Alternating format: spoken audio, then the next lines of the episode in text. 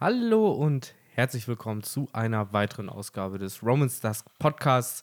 Heute mit Band, ich muss drüber lugen, Benny hält die mir hin, Band 31, hier sind wir. Äh, und nicht nur hier sind wir, sondern auch ihr beiden. ich begrüße ganz herzlich meine äh, Co-Hosts und Mitpodcaster. Zum einen natürlich den wunderbaren Benny. Hallo. Und auch den noch etwas wunderbareren, aber eigentlich genauso wunderbaren Wow. äh, Henry. Ja, hallo. Wie Wir geht's, machen's- wie steht's? Wir machen so eine Wer ist wunderbarer Tierlist, ne? Ist aber ein bisschen blöd, wenn man nur so drei Leute hat, die man dann nehmen die kann. Tierlist hat man Wie- schnell Wie hieß abgehandelt. nochmal diese Show, wo äh, so äh, Leute hinter so Vorhängen waren, wo du nur die Silhouetten gesehen hast und dann wurden denen immer so Fragen gestellt und dann war das halt so Dating-mäßig. Ihr Ah, wisst bestimmt, was ich ja. meine, oder Stimmt, lief das bei Sat 1. Das war doch mit dieser Sendung, war das mit Kai. Kai Pflaume? War War das das Herzblatt oder so? Ja, sowas in der Art. Und es gab nur die Liebe zählt. Das Oder das, ja. Oder Traumhochzeit. Aber war nicht nur die Liebe zählt so was von. Ähm, Das war auf jeden Fall das mit Kai Pflaume. genau, das war aber, war das, also ich glaube nicht, dass das nur so Love Stories waren. Das war auch so, ey, wir haben deinen Verwandten aus, keine Ahnung wo, wieder getroffen. Und Ah. dann hier, Reunion. Und dann treffen die sich in der Sendung random zum ersten Mal. Das weiß ich gar nicht mehr. Das war wirklich sehr, sehr early. Ja, es noch. war- Also da war man wirklich noch so Kind, Kind. Ja, ja, ich glaube, das war Ende 90er, Anfang 2000er Mhm. und auch, äh, ich glaube, Sonntag 1915 oder so lief das. Es war halt so eine Zeit, wo man sich immer dachte, boah, was guckt man im Fernsehen? Und dann, Mhm. Ja, dann ist man drauf gestoßen, weil es ja. Ja. nichts Besseres gab. Ich weiß schon, was sie, genau, was sie meint, ey.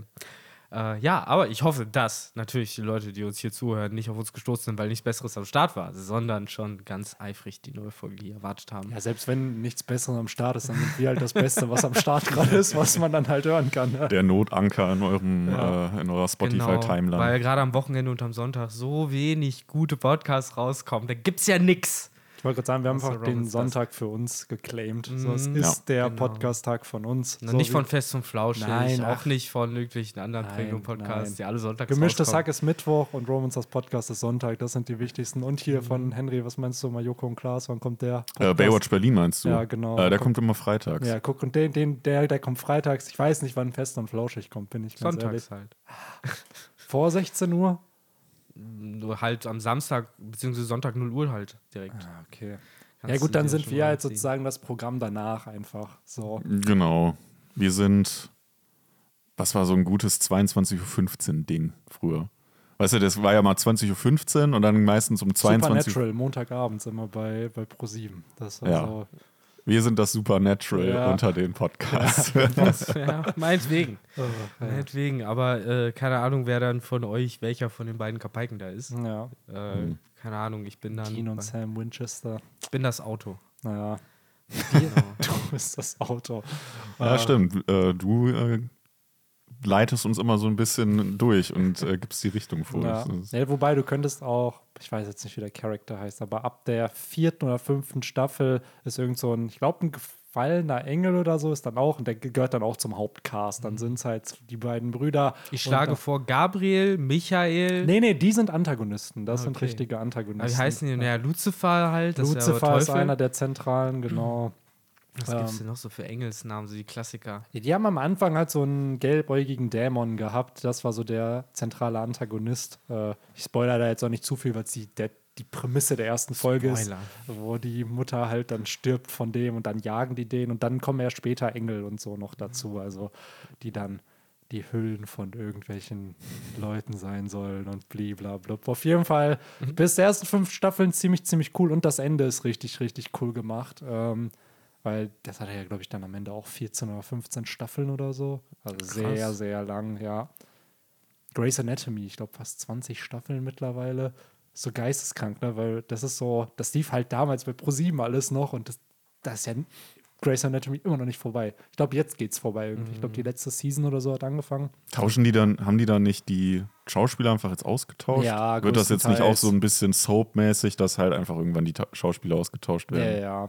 Ich, let's be real, irgendwann wollen die Leute auch einen anderen Job machen. So, weil Ja, klar. so heute kann Oder ich sich ganz mal- anders nachvollziehen, dass jemand nach acht Staffeln gerne mal was anderes machen will als dieselbe Serie. Weil es ist am Ende auch für die Schauspieler ein Job. So, die machen, die gehen da jeden Tag ans Set oder je, alle paar Tage und die, die drehen dann, gehen nach Hause. So, und wenn du dann siebenmal denselben Plot in der Season mal hattest, so dann willst du halt auch mal vielleicht was, eine neue Herausforderung oder hast halt ausgesorgt. Ja, ne? wollte Und- gerade sagen, vielleicht ist auch einfach so viel Cash gemacht, dass du da irgendwann sagen kannst, so, ey, ganz ehrlich, so, ich habe mir die Insel schon gekauft im Ja, Südpazifik und da ziehe ich jetzt hin und fertig. Ja, wenn du bedenkst, und Charlie Sheen damals, Tuna of Man, ich glaube, der hat 800k pro Folge gemacht, ne?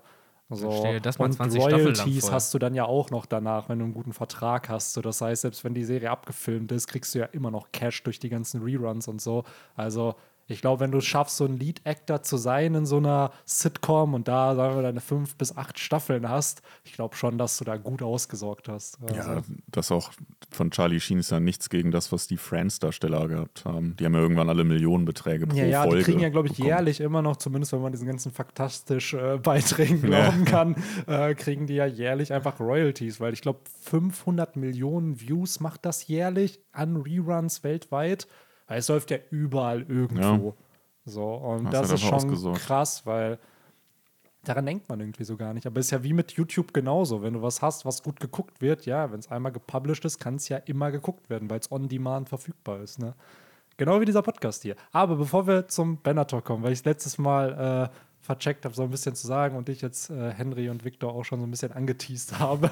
ähm, ich habe vor ein paar Tagen, vor mehr als einer Woche mittlerweile, ähm, einen Beitrag über Kadabra gesehen und Victor weiß Ah, ich glaube, ich weiß, glaube Ja. ich, worum es geht. äh, denn Kadabra war sehr, sehr lange gebannt wegen Uri Geller, äh, weil der halt Pokémon verklagt hat oder Game Freak halt, dass die Wegen dem Löffel. wegen dem Löffel, weil das wäre ja an ihn angelehnt und auch der japanische Name sei wohl ein Wortspiel von, von Uri Geller irgendwie. Also wahrscheinlich war die Inspiration irgendwo da. Wobei ich mich gefragt habe, sorry, wenn ich unterbreche, Ja. warum dann nur Kadabra und nicht auch noch Simsala? Ja, weil der ja Weil- zwei Löffel hat. Das ist halt so dieses. Wahrscheinlich, weil da das Argument mit dem Namen nicht machen Ja, kannst. und ich glaube, weil der, ähm, ich glaube, Kadabra hat einen Stern, Simsala Mhm. und Abra nicht. Und da ist der dann halt auch noch, der, ja, das soll halt Judentum darstellen Okay. und sowas. Also ist auf das Narrativ noch gegangen.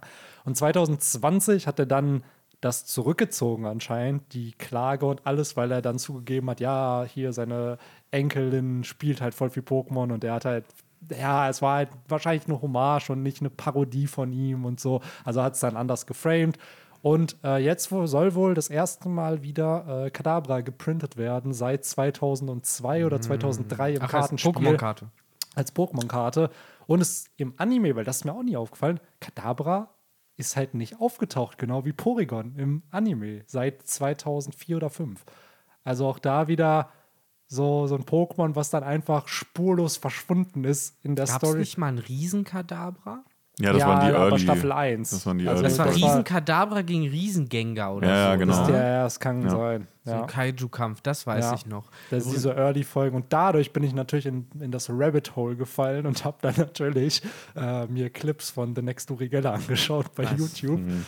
Und ach, Alter, es ist ja wirklich cringe, was da damals ausgestrahlt wurde mit Leuten, die Löffel auf ihre Fernseher gepackt haben, weil da halt irgendwie.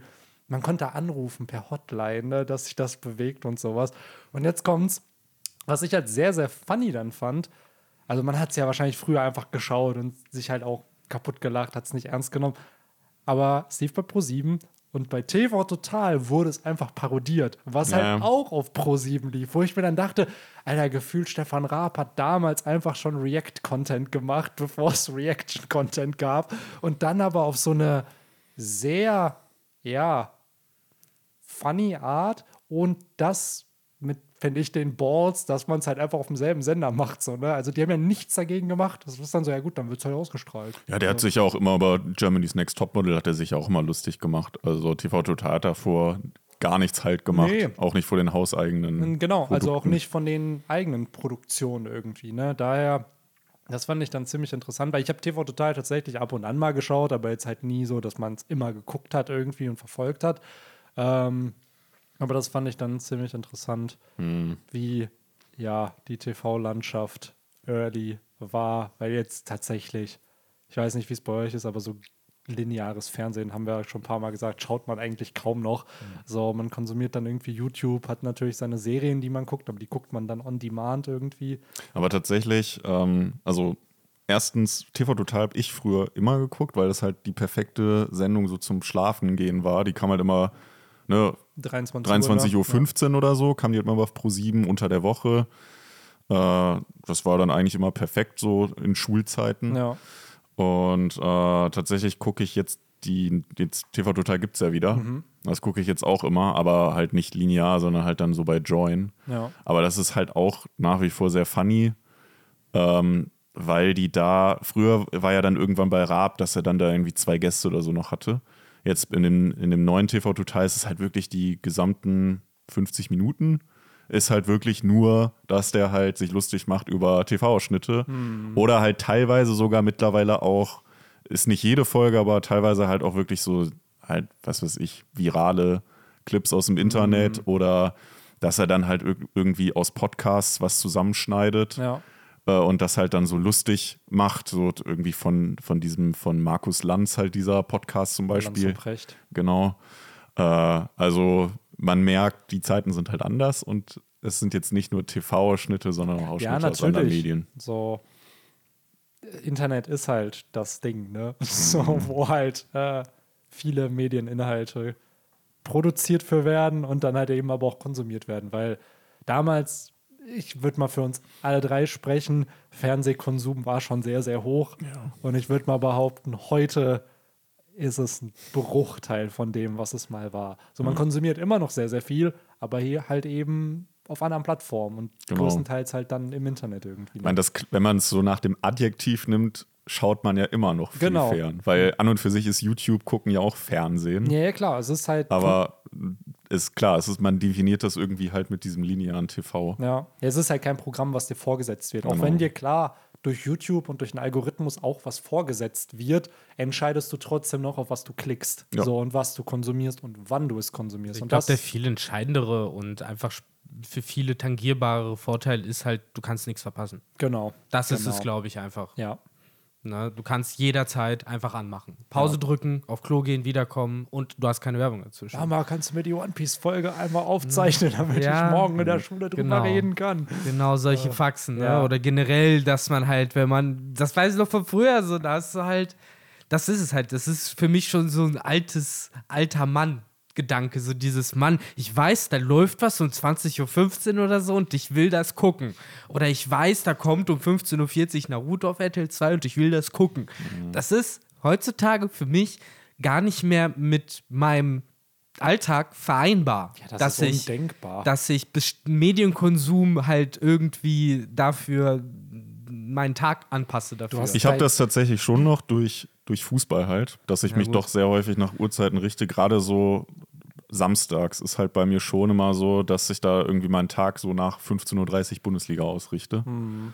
Ähm, aber Aber ich glaube, das ist generell bei Live- und Sport-Events ja. nochmal was Ja, anderes, das weil ja da nicht einfach, verhindern. weil da ist halt der, ist es halt das Ding, weil du es live guckst. So, es ist so, als so Rerun, klar, du kannst dir die Sportschau noch anschauen und so, aber es ist schon was anderes, Ja, wenn du es dann ja. halt nicht live siehst und dann mitreagieren kannst.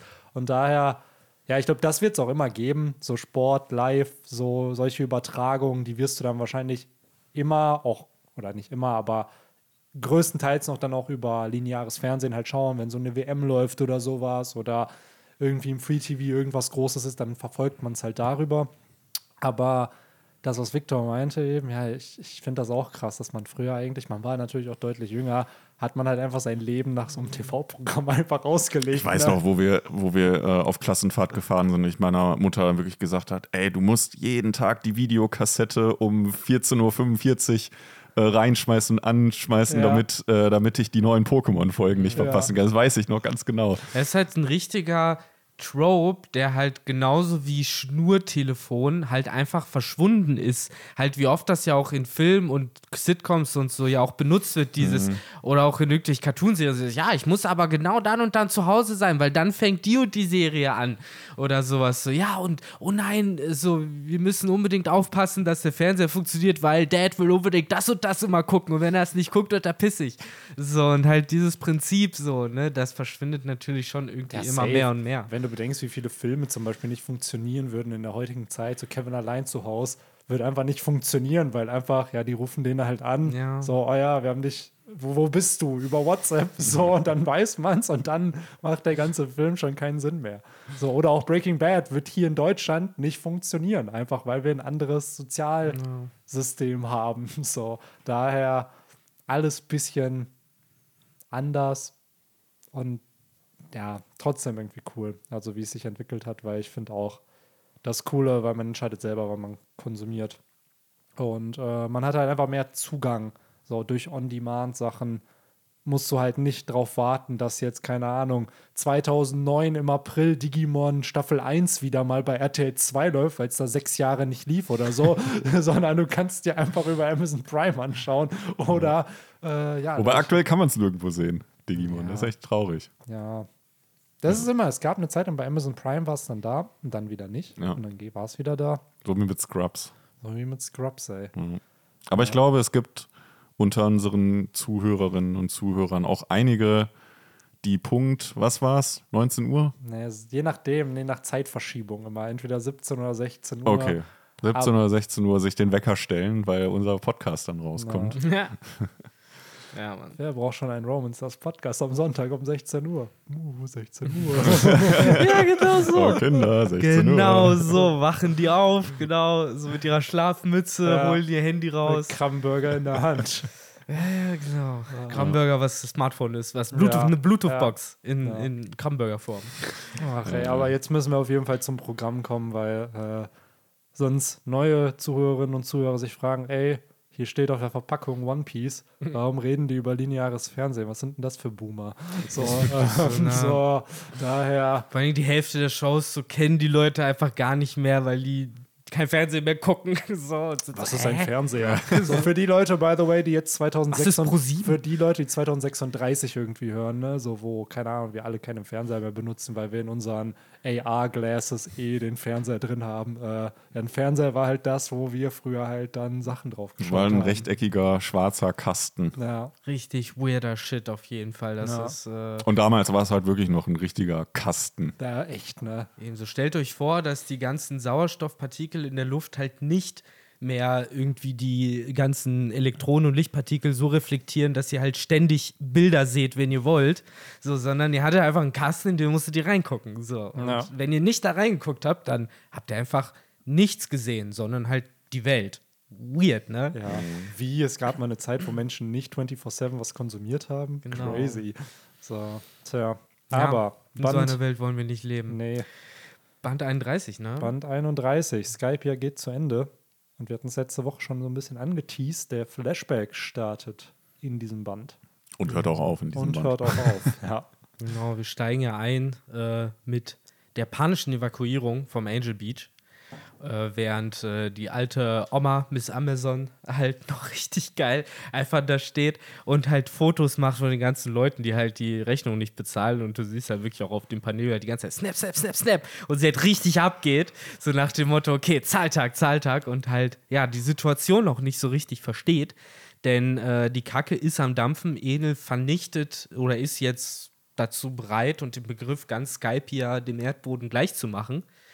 Wir sehen am Ende des Bandes dann auch noch mal deutlicher, wie genau das äh, abläuft. Aber Benny hat es genau schon richtig angeteasert, eben bevor es mit den Geschehnissen äh, auf Skype hier weitergeht, haben wir ein Flashback, so wie es äh, für moderne One Piece-Staffeln sich gehört. Und äh, ich finde, dass Skype ja hier zum, also in, meine, in meinem Bewusstsein halt zum ersten Mal so einen richtig, richtigen Flashback liefert mit Charakteren, die uns eigentlich auf den ersten Blick alle nichts angehen, die komplett losgelöst sind von der eigentlichen Geschichte auf den ersten Blick, äh, auf den zweiten Blick eben aber sehr, sehr viel Relevanz für die gegenwärtige Geschichte haben. Und was ich noch viel wichtiger finde und was Oda hier, finde ich, sehr gut auf den Punkt bringt, halt auch die von mir immer so geschätzten Stakes, also das, was auf dem Spiel steht, durch den Flashback halt noch einmal neu definiert und finde ich halt sehr, sehr, sehr, sehr gut darstellt. Und das finde ich ganz geil an dem Band. Ja, ich finde auch die Art, wie er den Flashback einleitet, sehr, sehr cool, nämlich mit dieser Erinnerung von äh, Viper, weil es sind Worte, die schon mal angeteased ja. wurden, wo wir aber noch nicht erfahren haben, was komplett gesagt wurde. Genau. Mit dem genau. Stilmittel spielt Oda ja sehr, sehr häufig.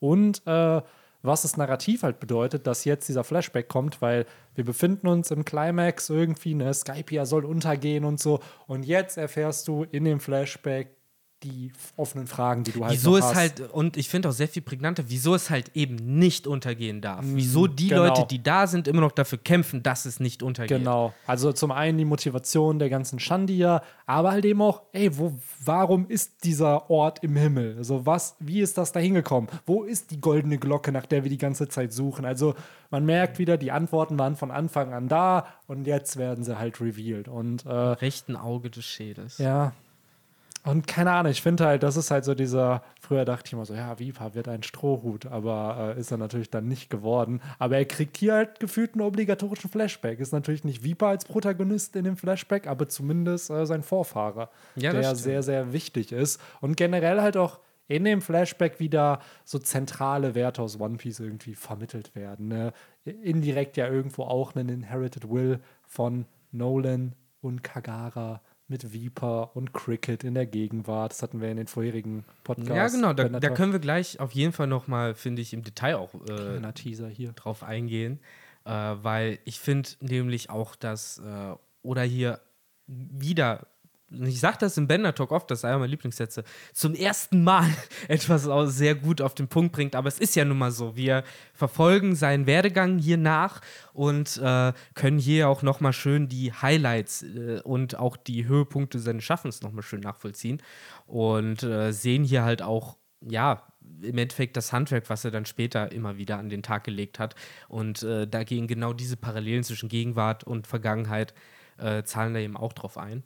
Und genau, wir haben eben diesen Flashback, äh, in dem, du hast es eben schon gesagt, Kalgara vorkommt, der Dämon von Chandora, so wird er genannt, der eben alle Fremden und Eindringlinge, die sich irgendwie auf die Insel verirren.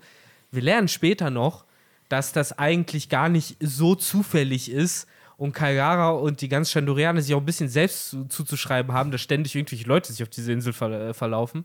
Äh, die werden dann aber jedes Mal sehr unerbittlich abgeschlachtet und rausgeschmissen. Äh, die ganze schlechte Laune der Chandorianer kann man aber auch, finde ich, ganz gut damit erklären, dass dort eine krasse Epidemie um sich greift. Die Leute ja, kippen links und rechts weg, nachdem sie halt Ausschlag bekommen und äh, ja, dann halt wegsterben auch die ganze Ernte und alles, was die Chandrianer, äh, die Chan Chandia? Chandia. Chandia, genau. Äh, dort anbauen, äh, ist auch verwelkt. Und ja, es ist eine richtig miese Situation, die laut des Hohepriesters des Dorfes, der bevor er stirbt, äh, eben dann noch sagt, das kann man nur dadurch klären, dass ein Menschenopfer dargebracht wird, dem Gott Kashi. Ganz wichtig das ist der Klassiker, genau, Menschen, Opfer oder generell ja das Wertvollste, was man halt geben kann, das okay. muss den Göttern Ich hatte da so, werden. musste da so an diese South Park-Folge denken, wo sie. Ja, äh, opfert mich, opfert mich! Ja. In diese Christmas-Folge, ja. das ist so der einer der heftigsten Plot-Twists, die ich in der Fiction als ja. Kind oder Jugendlicher gesehen habe. Das hat mich auch richtig äh. Du denkst so, ah, oh, Cartman hat eine schöne Story geschrieben. Ah, oh, nee, wobei, man weiß am Anfang noch nicht, dass es Cartman geschrieben hat. Das fängt ja, glaube ich, einfach direkt damit an, ne? dass es halt diese Tiere sind und dann ja. kommt ja heraus, ey, das ist eine Weihnachtsgeschichte, die er erzählt. Hey, Bärchen, lass uns Analsex auf Häschens Körper haben. Ja. Oh, das, ja. das war schon eine verstörende Beste Folge, Folge. ever. Aber die geilste Folge ever. Ohne Scheiß. Ich finde, so es gibt zwei bessere. Ja, es gibt viele gute. WoW natürlich. ist immer noch überragend, ja. auch wenn sie dachten, dass die Folge scheiße. Und ich finde Spiel und Spaß mit Waffen ist die, ist auch wo gut. sie zu Anime-Charakteren werden mhm. und wo sie da diesen alle, diese Kämpfe sind dann immer in so diesem Anime-Style und dann siehst du halt so dieser Switch in die Realität, wo die da einfach nur rumhüpfen Ja, und irgendwie Ja. halt nichts ist. Mega gut. Äh, Ja. Die Folge, gleichzeitig aber auch die KFC-Folge, ist auch legendär ist auch mit den geil. Riesenhoden, wo halt hier Randy Marsh einfach mit diesem dieser Schubkarre Richtung Coffeeshop läuft und dabei Buffalo Soldier singt. Das ist Gold. Das Ey, ist pures Also Gold. Randy Marsh, ne? Äh, das ist so. Ich weiß nicht, wie man diesen Charakter beschreiben kann. Es ist so. Es ist ein Nebencharakter, aber manchmal hast du das Gefühl, er ist der Protagonist ja, der er, Story. er kriegt ne? später sehr viele richtige Plots, wo er die Folge ja, auch wo vorantreibt. er dann noch So ein so- Showstealer ist halt. Ja. Genau. Aber ist auch okay, weil er hat einfach auch ein ja, gutes Vehikel halt für den klassischen weißen Mittelstandsmann Ja, ist, ja. der halt auch oft nicht über Sachen nachdenkt, aber wenn man sie ihm erklärt, dann auch eigentlich nichts Böses will und dann halt immer so ein bisschen verquert versucht. Ich spiele mit meinen Freunden ein. MMORPG, du Kackbuhn. Das ist so gut. Das heißt Cock Magic. Cock Magic ist auch super. Wo er dann ja den, also wo es ja eigentlich darum geht, dass illegale Hahnkämpfe, wo Hähne Magic the Gathering spielen und er versteht Cock Magic halt als Magic mit dem Cock. So, so wie es früher Cock Magic war. So, und dann zeigt er seine Tricks so. Und äh, die Kinder immer, hey, voll uncool, das ist nicht Cock Magic. Cock Magic sind halt Hähne, die irgendwie fünf rote Länder in einem Zug spielen können. äh, das, Randy dieser Marsh, South Park Alter. und Randy Marsh, alles Gold. Ja. Hat leider recht wenig gerade mit dem aktuellen Ja. Band und mit Ich dem wollte Flashback eigentlich zu jetzt, tun. äh, als du meintest, ey, es muss ein Opfer gebracht werden, äh, wollte ich zu der ersten Erwähnung von unserem, ja, Charakter, der, welches Chapter ist das, wo das hier erwähnt wird? Ich glaube 200, Das zweite Chapter am Band. 287, äh, 800 und, ne, 700 und, lasst mich gerade rechnen, 731 Chapter später wird der Sonnengott nämlich zum zweiten Mal in der Story erwähnt. Hier zum Mhm. ersten Mal. Genau, hier wird er als Wobei hier, Kashi noch, bezeichnet. wobei hier noch andere Götter erwähnt werden. Mhm, Genau, es geht ja generell auch um den äh, Gott des äh, Himmels und den Gott der Ernte. Und äh, ja, es alle- wird. Also freut euch auf das One Piece Spin-off mit dem Krieg der Götter, Ja. wo dann Ruffy gegen die anderen Götter antritt. Es ist halt klassische Basic, äh, Basic Schamanismus, Religion, so eigentlich scheißegal was. Man betet für alles, was irgendwie. Something has to stick. Ja, so ist da die Strategie. Auf jeden Fall. Genau. Genau. und am Ende kann man immer sagen, dass es gewirkt hat, weil ne, irgendwann muss ja mal die Sonne scheinen oder Ja, es so. ist halt spannend, weil ich finde dieses ganze Sonnengott-Ding, wir wissen ja auch, äh, die Krieger von Elbaf beten ja die Sonne in irgendeiner Art und Weise an. Wir wissen, dass die Fischmenscheninsel eine Connection zur Sonne haben. Auf Zoe ist der Dawn halt wichtig, das wird ja immer wieder gesagt. Und hier hat es halt noch so ein, ja, ja, ja, dass irgendein Volk, was für sich irgendeinen Gott, definiert hat, den sie anbetet. Aber dass das halt langfristig nochmal wichtig wird, dass das nochmal aufgegriffen wird, finde ich dann doch ganz cool, weil ähnlich wie die Pose von Ruffy, wo er ja äh, in dieser Schattengestalt da am Tanzen ist, ne, was dann ja später Nika darstellt, beziehungsweise eine Hommage daran sein soll, merkt man schon, dass Oda hier gewisse Motive versteckt hat in diesem Skypiea-Arc, die auf den ersten Blick nicht wirklich erkennbar sind. Also ich stimme mit dir überein auf jeden Fall, dass das halt auch noch für die spätere Story definitiv wichtig ist, wie das hier dargestellt wird. Ich würde aber später noch ein bisschen mit dir darüber reden, warum ich finde, dass das halt eben in eine komplett andere Richtung geht und eher nicht auf die ganze Nika-Geschichte anwendbar ist. Aber da können wir, wie gesagt, gleich auch nochmal drüber reden. Ich würde einmal gerne noch, äh, um den Kontext zu schaffen, kurz erzählen, dass wir nicht nur Kalgara kennenlernen, sondern eben auch eine andere Figur, die namentlich bereits schon erwähnt wurde, der gute alte, äh, oh, wie heißt denn das Wort jetzt Nolan, auf Deutsch? Oder? Maron Noland Äh, hieß er.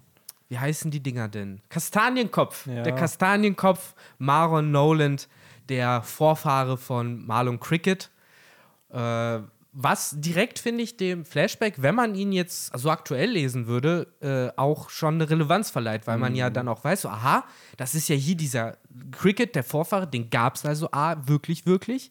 Und B, erfährt man jetzt halt so ein bisschen, wie er drauf ist. Und so wie er vorgestellt wird, ist es ja direkt so ein bisschen der 180 darauf, wie er in der Gegenwart dargestellt wird. So ein bisschen als der Lügner, der Windbeutel, weil da ist halt einfach durchtrainierter Sixpack-Dude, der halt im Sturm rein ins Meer reintaucht, um äh, irgendein Seeungeheuer ans Land zu ziehen. Das fand ich auch und hat krass. fast schon eine ähnliche Introduction, wie es Oda später mit Odin gemacht hat. Ja. Im äh, Odin-Flashback. Also es ist schon so, dass in diesen Büchern oder in dem Buch äh, Nolan der Lügner ja, Ja. eigentlich eine Karikatur von sich selbst halt ist. Ne? Ja, genau, es ist fast schon Diffamierung des Charakters. Also es ist ja auch, du hast es eigentlich sehr gut gesagt, ne? dieser Vergleich mit Oden, weil in Wano wurde ja, wurden die Taten, die eigentlich Oden zugeschrieben wurden, die wurden dann ja einfach Orochi gegeben. Ne? Und Oden wurde als der Fool of a Lord dargestellt. Und hier ist es dann ja auch so, dass äh, der König wird ja als der Gute dargestellt, der was richtig gemacht hat, obwohl ja eigentlich Nolan diese ganzen Entdeckungen gemacht hat. Also so, da wird, schmückt sich auch jemand wieder mit den Credits einer anderen Person. Ich fand auch äh, diese Oden-Vibes hatte ich tatsächlich öfter mal in diesem Band. Die habe ich auch tatsächlich noch mal mehr irgendwie bei Kagara gespürt. Ich finde, der hatte ein bisschen Ähnlichkeit so von, vom Wesen wie, wie Oden. Beide sehr draufgängerisch, natürlich auch beide sehr stark. Und dann halt am Ende auch, wie die beiden äh, gebondet haben, also Kagara und ähm, äh, Noland. Das hat mich auch so ein bisschen an äh, halt Oden mit, mit Roger oder auch Whitebeard erinnert. Fand ich ganz, fand ich ganz äh, cool. Also, also wenn es das Konzept von Haki hier schon gegeben hätte, dann hätten die beiden sicherlich einen Königsaki-Clash Stimmt, gehabt. denn sie haben hier ja tatsächlich auch einen Clash. Ähm, was, glaube ich, ein Chap, kommt das noch in diesem Chapter, in dem besagten äh, zweiten Chapter des Bandes vor? Ich weiß es gerade gar nicht.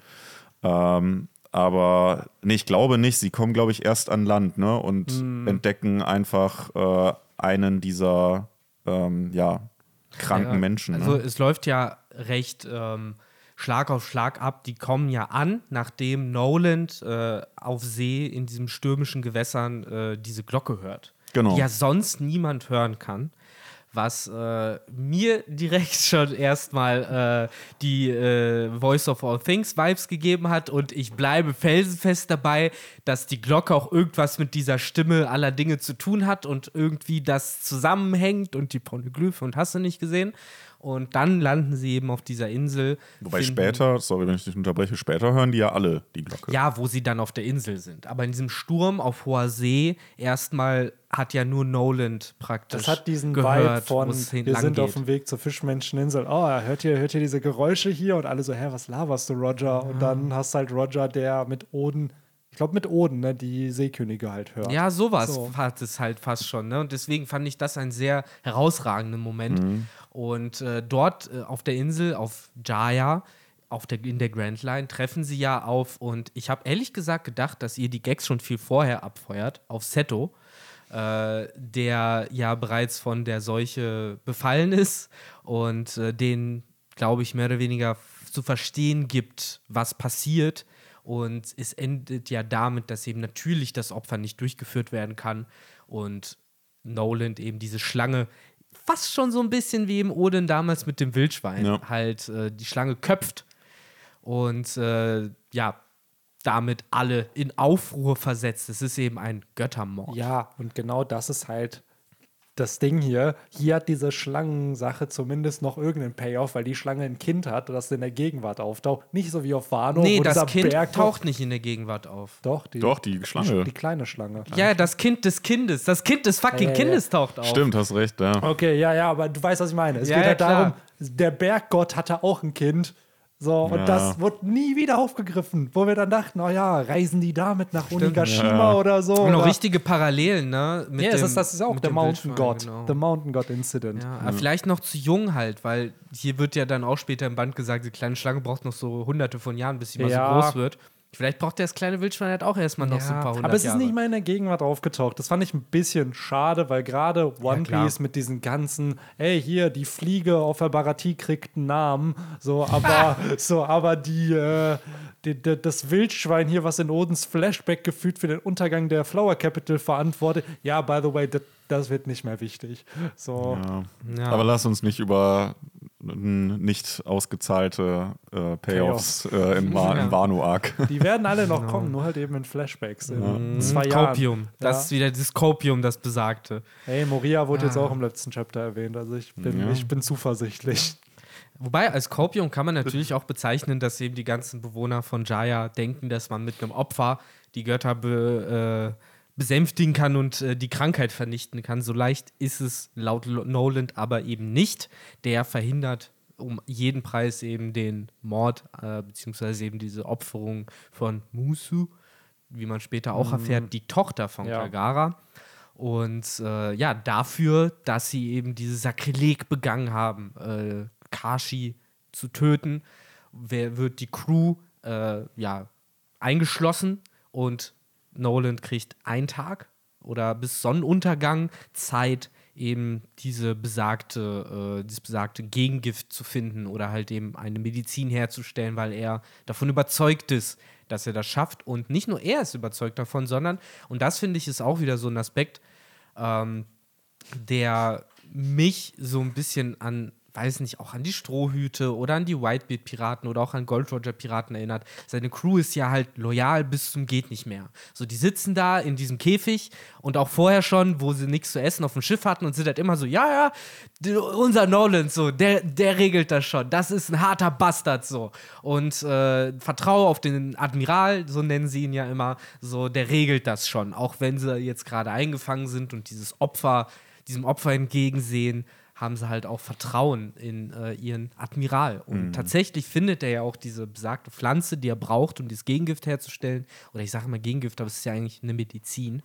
Und äh, ein Strich durch die Rechnung wird ihm wieder gemacht durch ein natürliches Phänomen, aber diesmal keine Riesenschlange oder keine Krankheit, sondern erste Anzeichen des Knock-Up-Streams, der ja später dafür sorgt, dass Jaya in den Himmel geschossen wird, der hier für ein Erdbeben sorgt, wodurch äh, Nolan so ein bisschen krass auch, äh, so wie bei 4, 24 hieß, Ja. glaube ich, der Film, halt Echt? zwischen so zwei Spalten gefangen ist und sich nicht befreien kann. Ich glaube, der hieß 128 Hours. Stimmt, oder so. 128 Hours, so lange steckt Jo. er da fest. Und äh, da das war ist es ja noch krasser, ne? Da war ja, da war er ja nur mit dem Handgelenk. In Genau. dann hat er, und glaube ich, war es nicht sogar wirklich, dass er dann Zeit damit verbracht hat, irgendwie seine Hand zu Der hat, trennen, also es gab, es ist ja nach einem echten, nach einer echten Begebenheit, ne? Und der hat sich dann nach mehreren Tagen irgendwann halt dann die Hand abgetrennt, ne? Und es gibt ja, also der James Franco hat den ja gespielt und hatte dann halt auch Real-Life-Aufnahmen davon noch gesehen, die der Dude dokumentiert hat. Der hat ja wirklich seinen Urin getrunken und so, um zu überleben so lange. Und der, ja, hat sich dann halt die Hand gebrochen mehrere Male und ist dann irgendwie abgetrennt mit so einem, ah, also ist schon crazy, aber auch da wieder, zu was der Mensch dann in so einer verzweifelten Lage halt dann bereit, also der hat das dann durchgeführt und ist dann, glaube ich, sogar noch mehrere Stunden halt mit diesem abgetrennten Arm dann halt unterwegs gewesen, bis er dann halt Hilfe gefunden hat und hat das halt auch noch überlebt, weil der hätte ja auch verbluten können.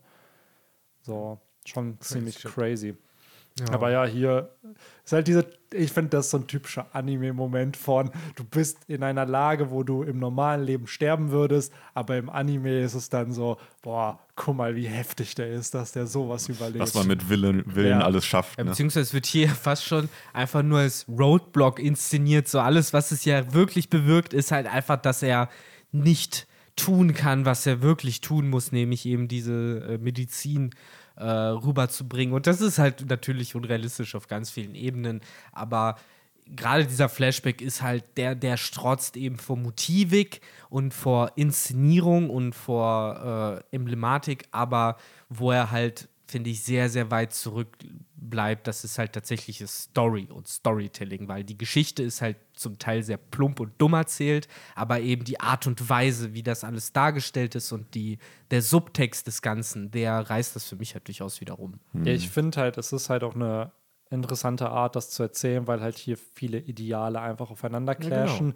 Die Ideale aber halt normalerweise in der Story hast du halt einen Protagonisten, du hast einen Antagonisten, die clashen aufeinander und meistens sind die Werte des Protagonisten die, die dann gewinnen, wodurch man sich dann halt denkt, ah, okay, hier ist es aber so, Kagara ist ja jetzt kein Antagonist. Klar, er ist antagonistisch erstmal gegen Nolan, aber eigentlich will er auch nur das Beste für sein Volk. Genauso wie halt ein Nolan das Beste für seine Leute halt haben will. Und ich finde es dann doch hier ganz interessant, wie ein Nolan es dann hinkriegt, ihn doch irgendwie zu überzeugen, so, ey Bro, es gibt keine Götter. So, es ist halt, weil das ist ja auch der Theme von Skype hier. So, Ruffy erkennt Enel ja nicht als Gott an. So, und hat dann halt dieses Motiv hier, dass er sagt, ey, ich habe keinen Gott getötet, ich habe eine Schlange getötet. Und ein Kagara lässt sich dann ja wirklich überzeugen. Es ist halt so ein bisschen, ich glaube, man kann das ganz gut auch auf unsere Welt transportieren. Wenn wir jetzt irgendwie auf so einen alten Amazonas-Stamm oder so treffen würden, so da clashen halt auch einfach von den Idealen komplett andere Welten aufeinander. Und ja, das ist halt so, wir in unserer fortschrittlichen, in unserem fortschrittlichen westlichen Gedanken, wobei das hat eigentlich nicht, nicht mal was mit Westen und Osten zu tun. Äh, so, ne, wir, wir wissen halt, das ist halt Quatsch, so irgendwelche Opfergaben äh, zu tätigen und dadurch äh, geschieht uns Gutes. Aber ja, erklär das mal so einem auf einer Insel irgendwie relativ in ihrem Inner Circle lebenden kleinen Stamm, Ja, es geht Ja. halt genau die halt die große weite Welt nicht Das kennen. ist ja genau. Genau. das, weil Endeffekt, was Nolan hier macht, das ist halt sehr schön und natürlich auch gefällig dargestellt, aber im Endeffekt wird hier ja mit einer Keule sozusagen halt dieser, wieder dieser kolonialistische Gedanke von hört auf, daran zu glauben, woran ihr glaubt, so wir wissen es besser und äh, Punkt. So, und das ist natürlich problematisch auf vielen Ebenen, aber wieder im Kontext eben dieser Geschichte und eben davon, wie simpel oder das halt eh erzählt vom, vom, vom eigentlichen, von der Geschichte und von dem, was da passiert, kann ich dem halt verzeihen. Es ist eine romantische Darstellung davon. Ja. Um es Ja, mal ganz runterzubrechen, weil, Victor, da hatten wir gestern noch mal drüber gequatscht, ne? so Romantik spielt sich halt in One Piece durch die Story, aber halt nicht in dieser klassischen Form von romantische Liebe, sondern halt, wie in dem Fall jetzt halt so bestimmte Werte, wie jetzt hier Nolan, der kommt mit seinem Wissen an und hilft diesem Volk. Es wird halt sehr Ja, idealistisch es ist halt sehr, dargestellt. sehr Romantik, wie man's, und ich weiß, das ist jetzt so, will niemand hören und ist trocken, aber wie man es halt in der Schule im Deutschunterricht ja damals schon in, gelernt hat. Ich meine, bei uns war es in der 11. Klasse oder so, wo man dann halt eben Romantik als Genre durchgenommen hat, zumindest in der deutschen Literatur und Lyrik war das ja ein großes Thema. Und sowas wie Goethe und Schiller, das waren ja Romantiker.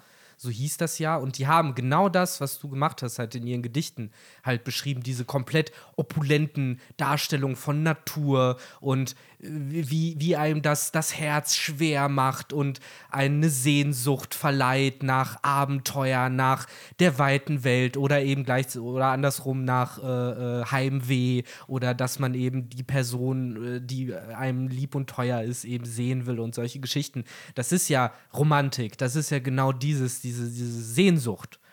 Äh, das ist es ja, was Oda hier auf den Punkt bringt, seit eben Romans Dawn, was Ja. wir euch mit Romans Dusk auch immer versuchen darzu, darzulegen und was eben äh, natürlich auch hier wieder in dem Band nicht nur äh, durch äh, Nolan als Entdecker, finde ich, groß unterstrichen wird, sondern eben, und da kommen wir jetzt langsam hin, eben auch durch diese ja, sehr romantisierte Bromance zwischen Nolan und Calgara, die sich ja entwickelt, äh, nachdem äh, Nolan tatsächlich dann eben die Chance bekommt. Du hast eben gerade gesagt, Benny, sie haben praktisch diesen Clash der, der, der Meinung, der Willen gekr- gehabt.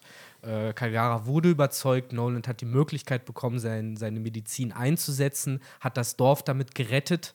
Und äh, das war eben der Punkt, an dem Calgara ja ein 180 gemacht hat. Und seitdem waren sie unzertrennlich. Ja. Darauf gehen ja dann die Leute drumherum auch an. So dieses, hey, auf einmal ist Calgara mega nahbar. So eigentlich hat er auch aus dem Dorf alle gehasst. Und auf ein, also nicht gehasst, aber war halt immer so abwesend, distant. Und jetzt hat er halt so wie so ein kleiner Junge auf einmal seinen besten Freund gefunden. Und äh, das ist halt natürlich wieder so eine sehr romantische Darstellung. Sowas will man ja auch erleben, so ein Stück weit. Ja, ne? klar. Und das ist halt so, das sieht man, ist so, oh, wie schön, auf einmal dieser, diese Wende von ne, diesem Hass und von diesem, ja, An Animosität hin zu dieser harmonischen Situation. Ja, ich finde das halt ziemlich interessant, weil Henry, du hattest es ja eben gesagt mit dem Vergleich zu Oden.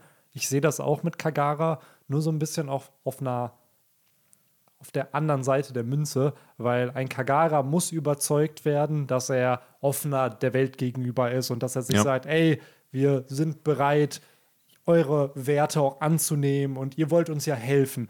Wohingegen ein Oden der Einzige war, der gesagt hat, ey, wir sind hier isoliert, wir sollten eigentlich rausgehen und andere Kulturen reinlassen, wie zum Beispiel Inuarashi, Nekomamushi oder Kawamatsu, die ja anders sind. Und Oden sagt ja direkt dann so, ey, jeder, der Dinge einfach nur fürchtet, weil sie anders und neu sind, ist einfach nur ignorant. So, das heißt, Oden war sehr progressiv in einem eigentlich unprogressiven Land und Kagara ist halt unprogressiv, wird dann aber progressiver durch eben einen Nolan, der, der ihm helfen will. Halt. Ja, und auch der, der Stamm ja auch. Ne? Genau, also die, die lassen auch. sich ja dann so gesehen davon äh, anstecken, wenn man so will.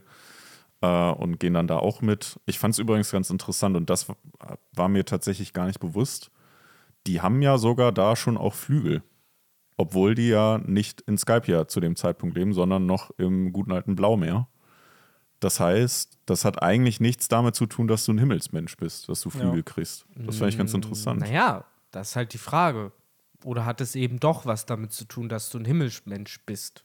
Und dann ist halt die Frage, warum sind die im East Blue? Das ist ja sozusagen die umgedrehte. Frage. Ne, so, vorher hat man sich gefragt, was machen die Chandorianer eigentlich im Himmel? Eigentlich gehören die dabei ja hin, weil die haben ja Flügel. Das ist ja so, Das ist generell halt, ne? Mit, wir wissen ja, dass die von Birka anscheinend anscheinend vom Mond kommen. So, dann haben wir halt, es gibt ja drei, Die haben ja auch keine Flügel zum Beispiel. genau, da, nee, ich glaube, die von, Doch, es Birka gibt hat es, auch Birka Flügel. hat große. Aber Beispiel Enel hat ja keine. Enel hat, ja, der Enel hat halt seine komische Trommel. der hat seine Trommel. So, weil sich es gibt ja so. die aus Skypia, die aus Shandia und die aus Birka. Die haben auch alle andere Flügelformen. So, das heißt, da sind ja drei Nationen irgendwie und ich schätze mal auch, wir werden mehr über Birka erfahren. Vielleicht mit Urush irgendwann mal, weil da wird ja vermutet, dass er aus Birka stammt, weil er dieselbe Flügelform hat wie die anderen aus Birka. Vor allen Dingen haben wir ja, und da greift dann doch wieder die gute, alte, beliebte Cover-Story von Edel rein. Wir kennen ja alle diese Wandmalerei, wo eben diese drei Figuren gezeigt werden, die alle so verschiedene Mützen anhaben und verschiedene Flügelformen haben. Und äh, eine der Mützenformen ist halt eben auch diese zwei Bommel, die die ganzen äh, Bewohner von Skypia haben. An die anderen beiden kann ich mich nicht genau. Das eine war, glaube ich, so eine Art Tier oder Löwe, das könnten dann die Shandia sein. Und das dritte wären dann eben die Bewohner von Birka. Und das macht für mich halt Sinn, dass äh, du halt eben diese verschiedenen Völker hast. Was halt dann natürlich ultra mysteriös ist, ist wiederum, und das greift dann darin ein, was als nächstes passiert, warum die Chandorianer aus Chandia sich in dem Blues befinden und dort die Aufgabe haben, äh, eines der sagenumwobenen Poneglyphe zu schützen. Denn die erfahren, die goldene Stadt, sie gibt es tatsächlich oder gab es zumindest damals wirklich.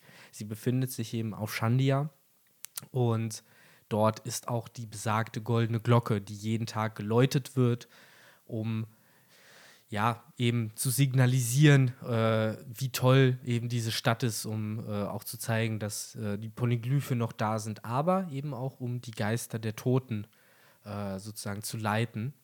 Und da ist natürlich schon wieder die spannende Frage, warum sind es die Shandia, die eben im Blaumeer die Aufgabe haben, das Poneglyph zu verteidigen? Weil, keine Ahnung. Mit wem könnte das was zu tun haben? Mit, keine Ahnung, ob das was mit einem gewissen Joyboy zu tun hat, mit irgendeinem Königreich, was immer noch keinen Namen hat, beziehungsweise keinen Namen, von dem wir wissen. Ja, ja. meine, wir wissen ja jetzt hier, wir kriegen hier ja tatsächlich, also wir wissen ja, es ist 400 Jahre vor der Gegenwart mit Ruffy.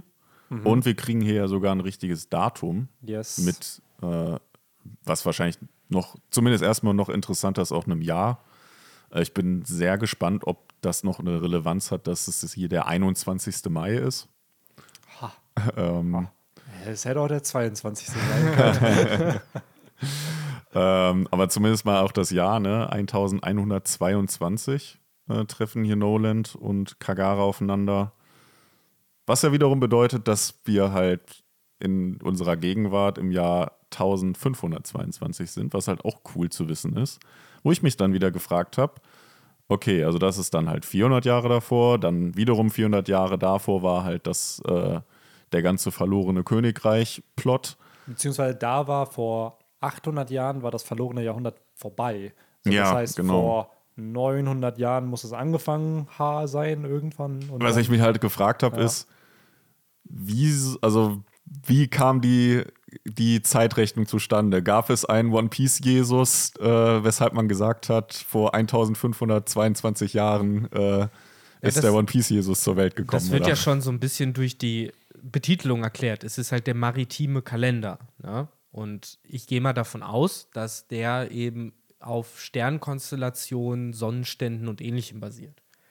Äh, weil es halt vermutlich in erster Linie ein Kalender ist, der auch dafür da ist, um Zeit auf hoher See messen zu können und damit eben in erster Linie ein Hilfsmittel für eben diese Erkunder und Segler ist, wie Noland, weil in dem Kontext kommt es ja auch vor.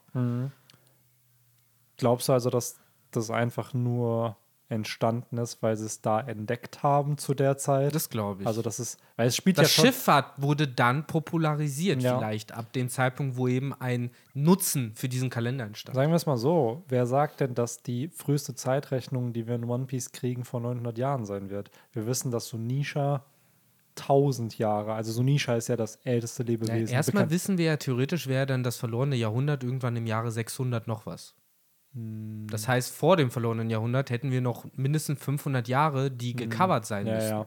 Na, das so kommt ja auch wie noch wir dazu. Oda kennen, würde ich mal behaupten, dass zumindest kleinere Ereignisse da halt definiert sind. Ob da jetzt sich Stories ausgedacht wurden, aber wie schon gesagt, so eine Zeitrechnung ist schon was sehr Mächtiges, was du eigentlich in eine Story einbaust. Also, dass du es in so einen gewissen Rahmen setzt, weil das hätte es auch nicht gebraucht. So, wir hätten jetzt auch nicht die Zeit da haben müssen. Vor allem macht es halt ist- meistens nur für den Autor komplizierter. Genau, es macht es ja eigentlich Ja. komplizierter für ihn. So, aber ja, vielleicht wird da noch mehr bei rumkommen, weil in der Gegenwart, bis auf den Timeskip, wo ja aktiv gesagt wurde, es sind zwei Jahre vergangen und ab und dann mal in den Arcs, wo dann mal fünf Tage, zwei Wochen, whatever vergehen, haben wir ja nie ein Datum bekommen. Es wird ja nie, du kannst zwar an die Strohbande, die dann segelt und manchmal sieht man den Mond, da haben dann Leute schon versucht, oh ja, die sind dann mindestens so und so lange unterwegs, aber wir wissen ja gar nicht, wie Zeitrechnung in One Piece funktioniert. Wir wissen ja gar nicht, ob ein Tag im One Piece-Universum 24 Stunden wie bei uns hat, wie das halt funktioniert und berechnet ist, haben wir ja keine Ahnung. So, weil, keine Ahnung, wie lange die Erde sich da einmal um sich selber dreht. Daher. Ja. Stimmt, mit drei Monaten. Ja, das ist halt eben nochmal ein bisschen eine andere Geschichte, genau. Weil das ist halt das Weirde, ne? Die Strohhutbande war eigentlich länger getrennt, als sie gemeinsam unterwegs waren. Weil so lange Ja. sind die ja nicht unterwegs gewesen. Stimmt eigentlich, aber es hat gereicht. Es hat gereicht, absolut. sie So, ey, die am Ende so, ja, Grand Line Speedrun ohne den Timeskip, einfach so in acht Wochen hat die Strohband das One Piece gefunden, wenn du so alles zusammenrechnest. Ja, so. das ist echt crazy. Ja, genau. Aber was als nächstes passiert, das ist wirklich mal eine Parallele, die ich sehe zu Nika und äh, dem ganzen äh, Sonnengott-Gedöns. Und das ist eben die Feierszene natürlich noch, wo eben gefeiert wird, dass äh, die Krankheit äh, geheilt werden konnte. Und ja, nachdem sie eben diesen Monat dort verbracht haben, nachdem auch Nolan vom Geheimnis lernt, äh, machen sich halt bereit zum Abzug und dann passiert halt etwas, was ich wirklich, deswegen habe ich am Anfang halt immer gesagt, dass ich finde, dass die Geschichte halt sehr, sehr, sehr krude aufgebaut ist und halt, ja, man merkt, dass das nicht das war, worauf Oda hier äh, den, den, äh, das Augenmerk gelegt hat, weil es ist halt schon sehr, äh, wie soll man sagen, konstruiert.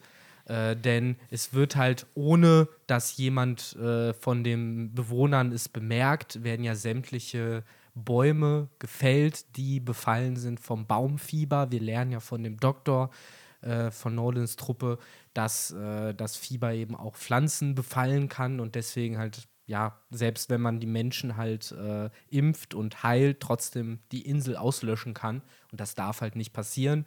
Deswegen haben sie halt diese Bäume gefällt. Aber, und ja, das finde ich halt einfach total dumm. Niemand wusste davon. Von einem Moment auf dem anderen werden sie gehasst oder baut das so auf, als das so ein bisschen das Mysterium des Kapitels. So, oh, warum hassen die uns denn auf einmal? Und auch man als Leser sitzt da und ist so, habe ich so verpasst? So, was ist denn jetzt auf einmal? Doch Ja. Bros, was ist denn hier Naja, los? Also erstmal muss ich sagen, ich hatte das auch komplett vergessen. Das, dafür finde ich immer wieder schön, die Bänder nochmal zu lesen, weil das halt wirklich, ich hatte das gar nicht mehr auf dem Schirm, dass die da irgendwie dann Bäume gefällt haben und das war der Grund, warum dann da nochmal irgendwie Konfliktpotenzial entstanden ist. Aber irgendwann, weil du eben sagtest, ja, das hat ja keiner gemerkt, irgendwann hat es ja jemand gemerkt, sonst wären die ja nicht sauer gewesen. Ja, auf, aber das, auf die. das, und das ist es halt, das ist alles so dumm. Nur das, das Dumme ist halt, warum spricht man sie dann nicht einfach sofort Ihr drauf wart an? halt beste Freunde. so, nein, man verschweigt es irgendwie Ja. so und tut jetzt so, na, ich mag dich nicht mehr, Ja. aber ich nenne dir nicht den Grund. Es ist ja vor allen Dingen auch alles auf dieser Vertrauensbasis schon. So, die, die, die, Leu die äh, Nolan-Leute hätten da auch einfach sagen können: so, ey, wir kennen uns hier damit aus mit dieser Krankheit, wir haben euch schon geholfen, es gibt noch diese eine Sache. Ja. So, und dann hätte man das halt ausdiskutieren können, anstatt halt hier dieses künstliche Drama damit zu erstellen, dass die das halt hinter dir im Rücken gemacht haben. Dann der Doktor so in einem Halbsatz sagt so, ja, so im Nachhinein hätte man auch mit euch darüber reden können. Wo ihr so wisst so, no shit, Sherlock. So. Ja, Victor, Ah. die haben einfach ein Kommunikationsproblem gehabt. Das kann Ja. ich schon verstehen. Keiner von beiden wollte Ja, was sagen. Die sind, kommen aus unterschiedlichen Kulturen. Vielleicht hatten Noland und hier Kagara ein verletztes Ego oder so, weil die sich so, oh, wir, wir sehen uns bald nicht mehr, weil wir abreisen müssen und keine Ahnung. Und dann auf einmal. Ja, aber ich finde, das hat halt dann den letzten Moment, wo eben dann Kalgara ihm noch hinterhergerufen hat, die Glocke geläutet wurde, um äh, ne, eben zu sagen, ihr sollt wiederkommen, nachdem sie ja tagelang nicht geläutet wurde und so. Da, man merkt halt, das ist alles dafür gemacht, damit es diesen Moment geben Genau. darf. Aber ich finde, dieser Moment verliert dadurch halt sehr, sehr an Kraft, dass er halt komplett so hervorgezwungen wurde. So. Und wie gesagt, ich kann die Motive dahinter komplett verstehen, aber es ist so seltsam inelegant gemacht. Ich finde, man hätte es auch eigentlich nicht gebraucht. Ich meine, das wäre schon emotional genug gewesen, wenn halt Nolan gesagt hätte, Ja. so, wir müssen jetzt leider zurück, Ja. wir müssen unserem König Bericht erstatten. Und du kommst wieder und die Glocke Genau, das, das wäre ja schon emotional genug gewesen. Ja, dass sie sich halt so in diesem Streit und dann diese letzte Sekunde sich versöhnen. Aber es ist halt so ein Oder-Ding, so wieder, ich kann ja verstehen, wenn er diesen Moment will, so, aber dann hätte er, finde ich, ein bisschen mehr für arbeiten sollen. So, weil so ist es halt sehr billig erkauft. Hast du gehört, ich. oder? Arbeite härter. Ja, er, er macht er macht er macht's ja sogar dann bei Ruffy und Lysop. Ja, da hat er es ja genau. auch besser hinbekommen. Da ist es dann ja auch ein besserer Moment. Richtig, das ist ein guter Vergleich. Und hier, ja, ist das dann eben der Abschied, nachdem äh, vorher noch auf der Insel ein paar andere Sachen passiert sind innerhalb dieses Monats. Zum Beispiel wurde halt besagte Minischlange noch gefunden, äh, die eben dann das Enkelkind des, äh, dieses Stimmt, das Gottes war's. war. Und die ist dann ja Best Friends mit Kalgara und mit Noland und hängt auch richtig gerne in dieser Stadt rum, bei der Glocke. Ruffy findet hängt auch richtig gerne in der Schlange rum für ja, Ruffy drei hängt Bände in der Schlange so. rum und die Schlange findet ja auch gerade dieses, dieses Glockengeräusch sehr toll und schön und verbindet das eben auch mit dieser Freundschaft äh, Kalgara, zwischen Kalgara und Noland. Und das meinte ich halt zum Beispiel mit diesem Moment, was für ein geiles Payoff das halt auf einmal alles darstellt, weil du halt diese Schlange komplett neu geframed bekommst als, ja, fast schon ein Prototyp vom Laboom, der halt ein Tier, was komplett loyal dort auf dieser Insel ist und äh, ja, wir kriegen es ja später an dem nächsten Band nochmal mit, ich will es nicht groß spoilern, wenn dann die Glocke geläutet wird und dann eben auch diese Schlange diese Glocke wieder hört und äh, ja, es einem richtig warm ums Herz wird. Deswegen finde ich auch hier äh, ja cool, so im Nachhinein durch die Vergangenheit einem Charakter in der Gegenwart halt Das mehr kann Wert Oda gegeben. sehr, sehr gut und gerade auch mit Tieren. Oda baut in so vielen Arcs Tiere ein, die eine Story kriegen. Von Choo-Choo damals in, in Orange Town Ja. bis hin, wie du schon sagst, Laboom, der für mich gefühlt ein Endgame-Charakter eigentlich ist, ne, mit Brooke und der Zerstörung der Redline. Weil was macht der Dude? Der will die Redline kaputt hauen mit seinem Kopf. Ne? Dann hast du halt auch noch äh, zum Beispiel hier dieser Yokozuna in Water 7, der dann da äh, sich immer vor den Zug stellt, weil er halt wie Frankie den Zug aufhalten will. Also häufig halt diese Tiere, die dann gewisse Werte auch einfach vertreten. Ne? Und hier ist es halt die Schlange, die in der Gegenwart eigentlich als böse dargestellt wird, so, oh, die ist voll das Problem für Ruffy, aber eigentlich ist es halt eine gute Seele irgendwie. Sie ist halt auch so ein bisschen dieses Symbol für das Versprechen, was ja am Ende gegeben Mhm. wird. Äh, dieses, wenn du hier wiederkommst, dann wird die Glocke läuten, um dir den Weg zu weisen und ich verspreche es dir. Und die Schlange ist ja theoretisch der einzige lebende Nachfahre, der tatsächlich das Einlösen dieses Versprechens live noch miterleben kann.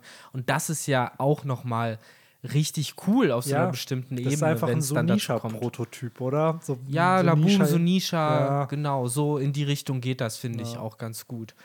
Äh, ja, genau, die Glocke wird, finde ich, hier nochmal sehr, sehr schön als das große Payoff aufgebaut, auch wenn es in dem Band natürlich noch nicht passiert, sie wird nicht geläutet, äh, aber man weiß und versteht direkt viel mehr, warum die wichtig ist und warum generell auch für die Shandia der Gegenwart äh, es so wichtig ist, diese Insel zu beschützen. Denn äh, die beschützen halt nicht nur dieses Poneglyph, die beschützen viel wichtiger eben noch dieses Versprechen ihres damaligen äh, äh, Häuptlings.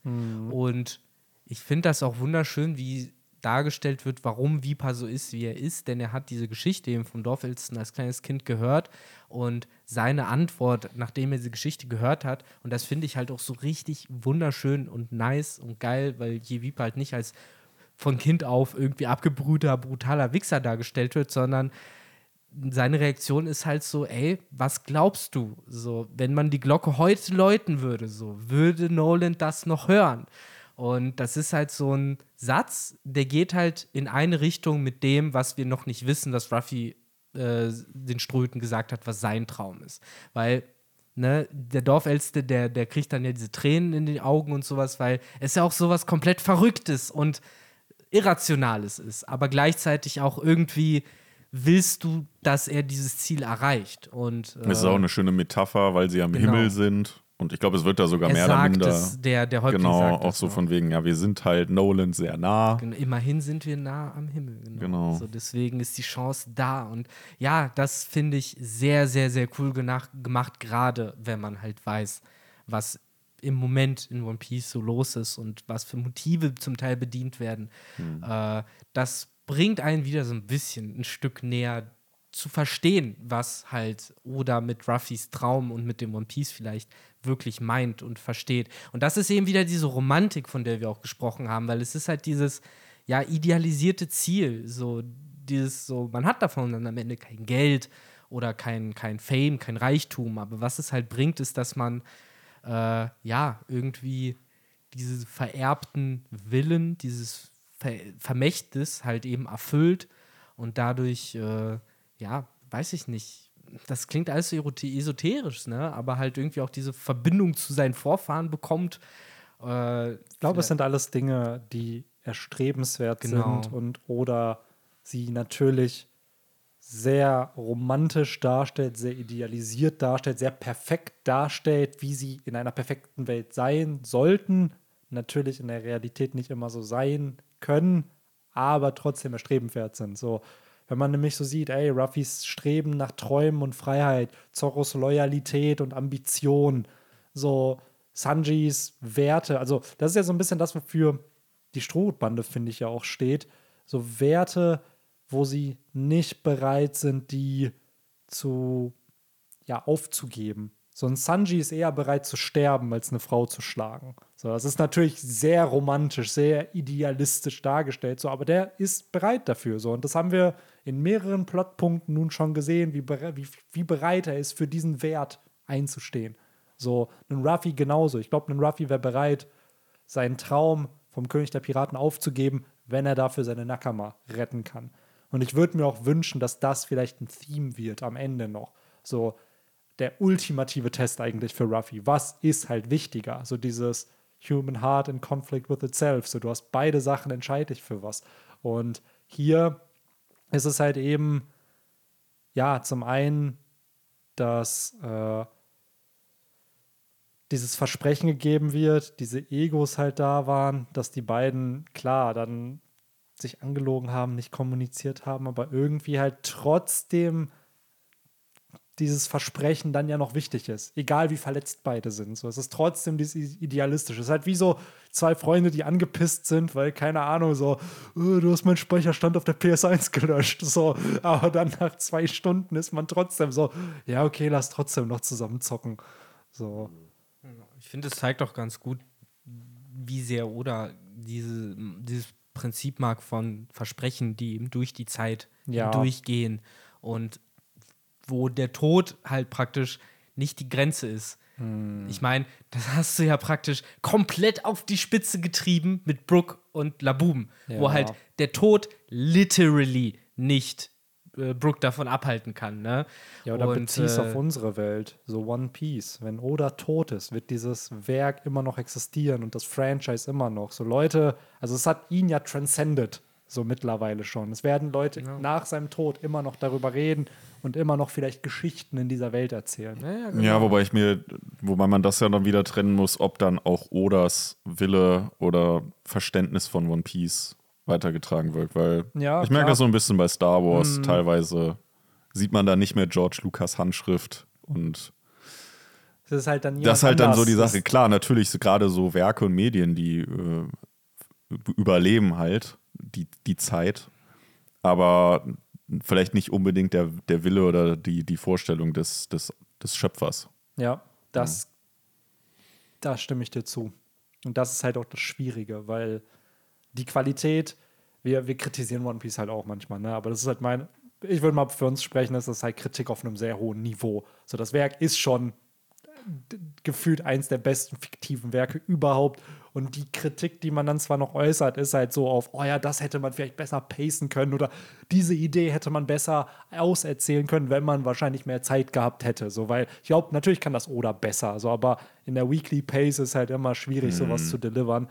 Das Ding ist aber, wenn dann so ein Franchise, so eine Story nicht mehr in der Hand des Schöpfers steckt, Mann, so viele Autoren, die auf so einem Niveau schreiben können oder zeichnen können, gibt's halt nicht, weil sonst würden wir noch mehr von solchen Stories halt lesen. Ne? Das ist halt das Ding. Und das ist halt das Traurige, weil ich gehe, also ich bin ein großer Fan davon, dass Franchises größer werden und expanden und dass da halt neue Geschichten erzählt werden. Auch das in One Piece ja genauso. Boichi hat ja dann diesen Ace-Manga gezeichnet. Klar, mit der Novel wo, glaube ich, Oda Plotpoints vorgegeben hat, aber es ist dann ja von ihm gezeichnet worden und Dialoge geschrieben worden und so. Und das ist schon cool, weil es ist eine ganz andere Handschrift. Charakter sind anders gezeichnet, die Art ist viel ernster irgendwie. Also es ist halt nicht dieses typische, weil es nicht in der Jump released wird, sondern einfach dann ein Spin-off sozusagen ist. Das ist schon cool zu sehen irgendwie. Ja, aber klar. genauso ist das Potenzial natürlich auch da, dass die Qualität halt drunter leidet mit der Zeit, wenn es dann einfach nur eine Cash-Cow werden soll. So. Es ist ja auch am Ende des Tages ist es ja auch immer eine subjektive Wahrnehmung. Also jeder nimmt das ja auch anders Klar. auf. Manche feiern, feiern das mehr, was Autor XY aus ja, dem Grundgerüst macht. Äh, andere feiern es weniger. Also Ja. es ist ja auch rein subjektiv häufig. Absolut. Ja, die Sache ist halt gerade in so fiktiven Universen, ist, glaube ich, es sollten halt keine Plotholes entstehen. Charakter sollten nicht auf einmal auf weirde Art und Weise komplett anders sein, als sie vorher waren, außer du erklärst es irgendwie durch einen Character-Arc, so, aber Ja. so, ich glaube, da kann halt schon viel falsch gemacht werden, wenn jemand sich mit der Materie halt nicht auskennt. So. Oder irgendwie Redconning ist halt Ja, auch oder Redcon, schlimm. genau. Das ist halt auch so ein Ding. Wobei es auch da wahrscheinlich so Redcons gibt, wie, blöd gesagt, jetzt mit dem Haki. Das retrospektiv dann Mantra und sowas auch Haki ist, das gefühlt, es ist nicht bestätigt, aber sehr wahrscheinlich ist das auch geredconnt. Und damit haben wir ja am Ende auch nicht so ein Problem. Weil Ja gut, aber das, ist macht halt ja, smart gelöst. Ne? Genau, es ist halt smart gelöst, aber es ist trotzdem Redcon. Dann gibt es natürlich obviously Redcons von, oh, wir müssen diese Geschichte jetzt irgendwie zum Funktionieren bringen. Ja, gut, wir verändern einfach aus der Vergangenheit was, damit es jetzt in der Gegenwart Sinn ergibt. So.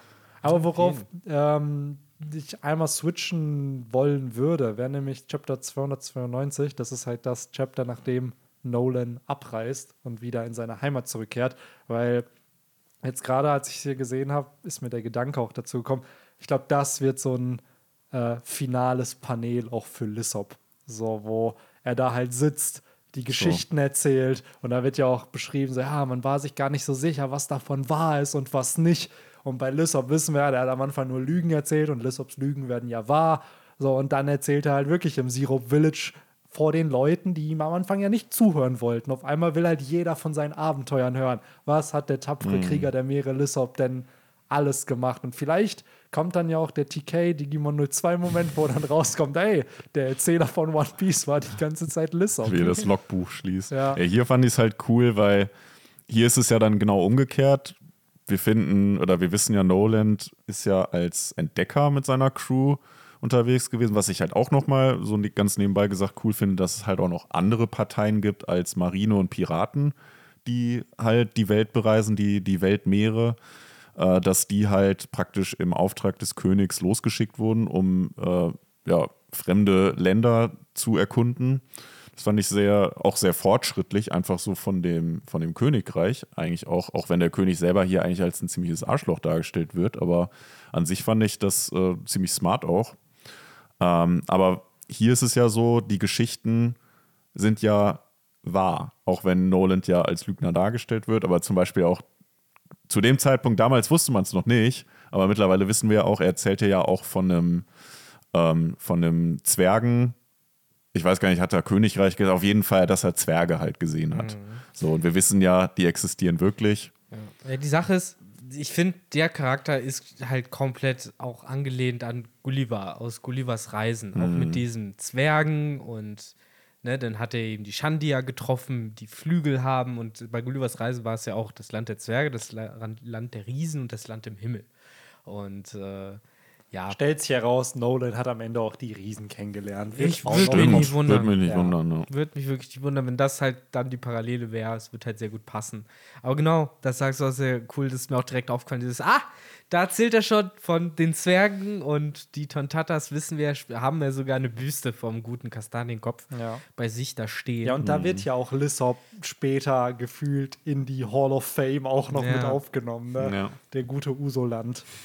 ja, Mann. Stimmt, Ja. ja. stimmt. Das wird ja dann, äh, an den Namen wurde dann ja angelehnt. By the way, auch das muss ich sagen, einer der coolsten Lissop-Momente, auch wenn er sehr gebasht wird dafür. Und da werden wir im Dressrosa Talk sicherlich irgendwann in dreieinhalb Jahren vielleicht noch hinkommen, wo Lissop abhaut, weil er Robin vergessen hat und alles vergessen hat, was auf Ines Lobby passiert ist und sozusagen auch auf Water 7 so und dann sich aber trotzdem Gegnern stellt, die ihm Angst machen und dadurch ja zum Gott wird sozusagen, wo, wo ich oft das Gefühl habe, die Szene wird voll falsch verstanden, weil einfach Lissop wegrennt, weil es ja in seiner Natur ist, aber er ja trotzdem am Ende sich seinen Gegnern stellt, die deutlich stärker sind, obwohl er eigentlich keine Chance hat, aber er will ein Versprechen halt halten.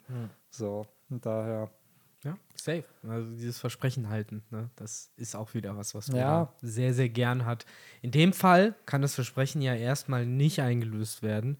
Äh, es geht ja dann zurück in das Livnil Kingdom, wo Noland dem König von äh, Shandora erzählt und auch von der goldenen Stadt erzählt. Und du hast halt direkt die Dollarzeichen oder die Berry-Zeichen von dem König und seinem Berater, die sich dann gierig angucken. Und es wird halt beschlossen, dass sie dahin fahren wollen äh, mit einer anderen Crew. Der König persönlich will auch mit.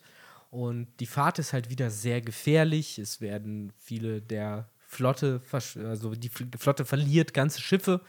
Und äh, tatsächlich kommt dann eben aber der König mit Noland da auf Shan äh, Shandora, beziehungsweise auf Jaya wieder an.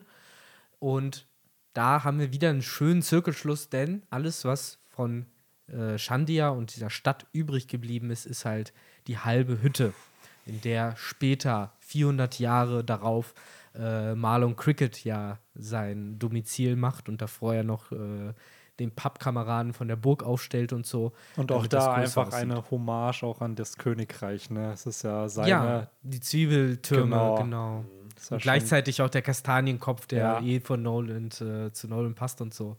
Äh, deswegen, da ein sehr cooler Moment. Man versteht auch, finde ich, noch besser, was jetzt tatsächlich passiert ist. Man sieht ja dann auch die Insel noch mal aus der Luft, beziehungsweise was übrig ist. Und übrig geblieben ist ja praktisch der Kiefer des Totenkopfs, während der runde Kopf, das ist ja das, was oben ist. Und das rechte Auge ist halt das, was von der Bohnenstange sozusagen äh, durchstochen wurde. Genau durch den Burg, äh, durch den, äh, äh, wie sagt man, Glockenturm. Ja. Und äh, damit, ja, verstehe ich jetzt zumindest endgültig, wie das alles mit Jaya und Shandia passiert ist. Natürlich bis auf das eine letzte kleine mysteriöse Detail, dass sie eben bereits äh, auf dem Blaumeer Flügel hatten. Ne? Das ist und bleibt halt interessanter Fakt. Das wird, glaube ich, noch thematisiert. Ja. Was hier noch ein kleiner Fun-Fact ist, dass mit dem Lynel-Königreich, dass äh, Rocinante damals Lore in dieses Königreich gebracht hat, um Ah. nach einem Arzt zu suchen. Ja, ich habe mich sozusagen. tatsächlich nämlich gefragt, kennen Ja. wir das oder kennen wir das von einer anderen Stelle aus der Ja, Story das schon? wurde dann da nochmal aufgegriffen und einer der Ärzte, den verprügelt dann Rocinante sozusagen, weil er halt Angst vor Lore irgendwie halt hat. Was ich. Nee, Ich wollte nur kurz andeuten, dass gute, das gut passt, weil sie ja schon anscheinend vor 400 Jahren bereits sehr engagiert im Medizin, Medizin, ne? Ja. und Botanik stimmt. waren. Ja. Ne, was ich noch äh, dann ein bisschen komisch fand, äh, dann, wenn wir dann wieder in der Gegenwart sind, dass halt nur die Glocke halt nochmal irgendwie auf so einem extra Plateau war. Also da findet die Enel ja vor, obwohl wir ja die goldene Stadt schon vorher gesehen haben. Und die war doch eigentlich so gesehen der, das, das Auge, oder nicht?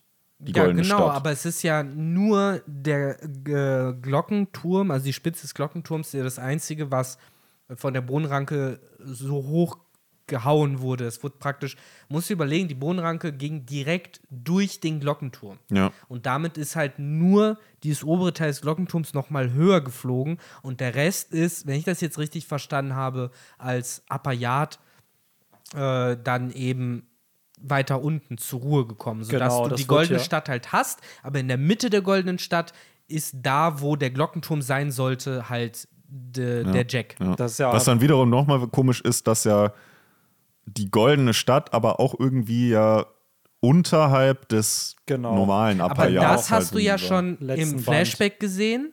Äh, das erklärt sich ja dadurch, dass diese ganze goldene Stadt ja auch schon im Blaumeer in diesem tiefen Tal Ja, ja. sich befand. Ja.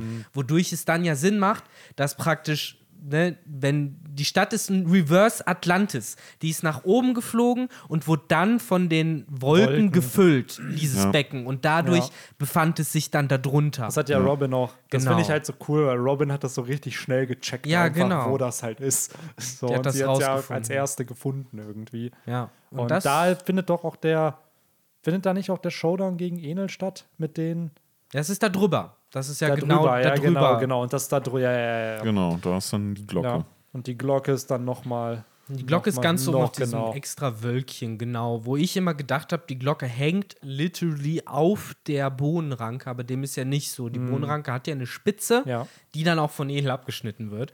Ja. Äh, bevor wir da hinkommen, ganz kurz, um den Flashback zu einem äh, Ja. beginnenden Ende zu bringen. Denn Nolan wird schlussendlich dafür, dass eben Jaya nicht da war, beziehungsweise Shandia nicht mehr da war, die goldene Stadt fehlte mitsamt äh, allen Bewohnern, dann als Lügner zum Tode verurteilt.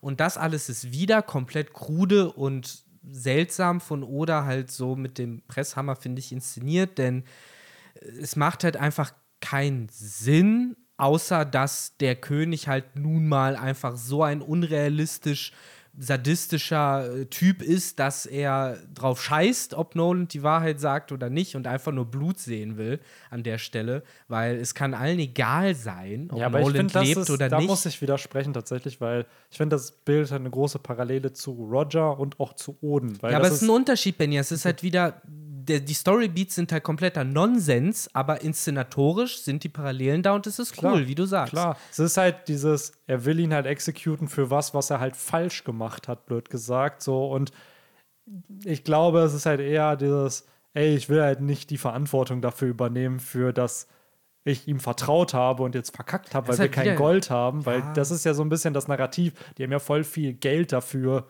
ausgegeben für diese Fahrt. Es sind Leute gestorben und am Ende war nichts.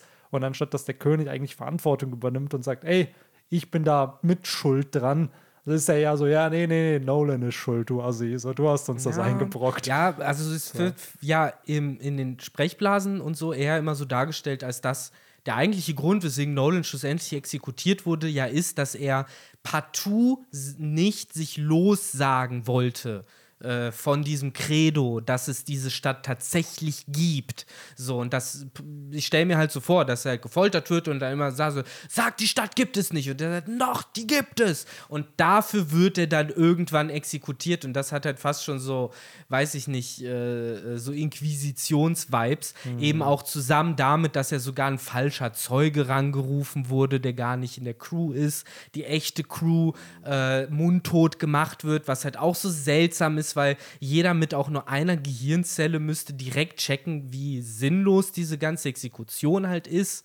Und ich glaube, äh, das ist ja das Ding auch. Es ist, soll genau das suggerieren, so dieses, ey, es ist eigentlich total schwachsinnig, aber dass er hier sterben Aber das meine ich ja.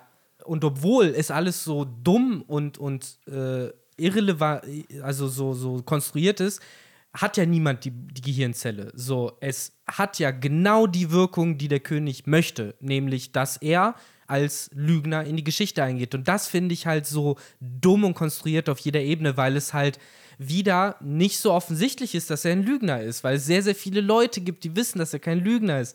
Da braucht es auch keine Familie, die sich von ihm abwendet oder nicht abwendet, wie Aber es dann bei Cricket hast du das dargestellt ja auf Wano war. genauso gehabt. Du hast halt die Leute, die halt wussten, dass Oden Dinge getan und dann hast du trotzdem Leute gehabt, die Oden nicht geglaubt haben und ihn als Fool of a Lord angesehen haben. Also mit dem Motiv spielt ja Oden Ja, aber häufig. es war ja meistens, Man, das ist ja diese Kui Bono-Geschichte, das waren ja meistens eben die Leute, die davon profitiert haben, ne? die dann Orangis Günstling oder sonst was gewesen sind. Ich meine, das Bescheuerte an der ganzen Sache per se ist ja schon, dass er jetzt überhaupt hingerichtet wird, weil er gelogen mhm. hat, in mhm. Anführungszeichen, weil ich meine, also zumindest gut beim, bei dem König das ist halt ein blöder äh, Bastard, der dann mhm. wahrscheinlich auch irgendwie in seiner äh, in seiner Ehre gekränkt wurde, so von wegen, ich hab, mach mich hier den äh, großen weiten Weg mit dir auf, äh, trotze äh, Kosten und Mühen und dann finden wir hier nichts vor. Ähm, aber jetzt so als Bürger wird, würde ich doch sagen, ja gut, okay, dann haben sie jetzt halt nicht äh, die Insel da gefunden, die dem König versprochen wurde. Dann ist es halt so. Da würde ich jetzt nicht zu dem Schafott gehen und irgendwie so meinen ganzen Hass gegen den aus. Ja, genau, Lügner genau, ist er, ja, ja. Also, was haben die alle gegen den? Ja, genau. Also die Szene fand ich halt auch ein bisschen drüber irgendwie. Und dass die, die Familie halt so dermaßen in Unehre danach halt auch fällt. So, warum? Ja, so groß ist es doch alles nicht. Nee, so. aber es wird nicht. so aufgeblasen es wird von Oda halt. Und es wird halt natürlich auch da dieses klassische Propaganda betriebene, dann wird halt in der Form ist es halt ein Kinderbuch, ne, wo halt gesagt wird, ey, er ist ein Lügner. Und das glauben Leute halt einfach, die hinterfragen es halt nicht. Mhm. So, und das ist ja ein großes Motiv in One Piece, dass gerade unsere Helden den Dinge ange, ja, gegeben werden, die sie nicht getan haben. In dem Fall wurde was getan, dann wurde ihnen das aber aberkannt. So, und man versucht sie immer anders zu framen, als sie eigentlich sind. Und bei Nolan ist es ja mhm. genau. Gleichzeitig ist One Piece sehr berühmt dafür, äh, eben äh, die despotischen Führungskräfte äh, in ihren diktatorischen Plänen immer sehr inkompetent darzustellen. Das checkt ja dann auch mit dem aus, wie die fünf Weisen mit so Sachen wie der Gum-Gum-Frucht umgegangen sind und sowas. Die wussten nicht, dass das die Gum-Gum-Frucht ist. Die, ja, genau. äh, die wussten nicht, dass das, ja, wer, wer hätte denn schon gedacht, dass das auf einmal ja. eine Mensch-Mensch-Frucht wird? Also man merkt halt wieder, die Bösen kommen meistens low-effort-mäßig sehr gut davon. Und die Guten, egal was sie tun, die müssen halt wirklich irgendwie, keine Ahnung, jeden Tag einen Goldbarren rausscheißen, mhm. damit sie wirklich als die Guten angesehen das werden. Das Ding hier ist halt, als ob Nolan nicht stark genug ist, um einfach zu flüchten. So, das kommt ob, auch noch dazu. Als ja. ob er nicht so einer der, blöd gesagt, stärksten Charaktere wahrscheinlich in diesem Land ist. Ja. So. ja, aber halt, stopp. Das, halt, das habe ich mir übrigens auch die ganze Zeit gedacht. Kann er nicht so, Pirat okay, werden? Er ist ja krasser Dude so, aber und dann, er steckte ja da fest in dieser, in dieser Spalte und wieder, um den äh, Wano-Vergleich zu machen, für Odin wäre das ja kein Problem gewesen, oder? Wenn er in so einer Spalte gesteckt hätte. Ja, einfach Muskeln angespannt ja, und ja, halt ein Loch gesprengt. Ich wollte gerade sagen, der hätte seine Waden angespannt. Genau. Auf einmal wäre das da genau. auseinandergebrochen. Also, man muss, ja, also Powerscaling-mäßig muss man sagen, ist er immer noch ein Lauch. So, er ist halt auf dem Niveau von Lysop nach einem Zeitsprung. Ja, sagen wir es mal so. Ich glaube, ein Nolan, wenn er heute noch mal in die Story reingeschrieben werden würde, wäre er stärker als ja, klar. wie er hier Er wäre auch Kagara der krasseste. Er wäre auch Viper der krasseste. Ja. Äh, natürlich. Also wenn Vigpa kein Königssaki hat, I don't know. So der ja. Wille, den die, den der Dude halt ja. hat, Äh, aber hier, ich weiß nicht, also ich verstehe eure Kritikpunkte durchaus. So, es ist schon irgendwo äh, konstruiert, da stimme ich euch natürlich zu. Gerade dieser Mob ist echt ja. so, ja, Bro, der hat gelogen, okay, cool, es gibt Schlimmeres. so.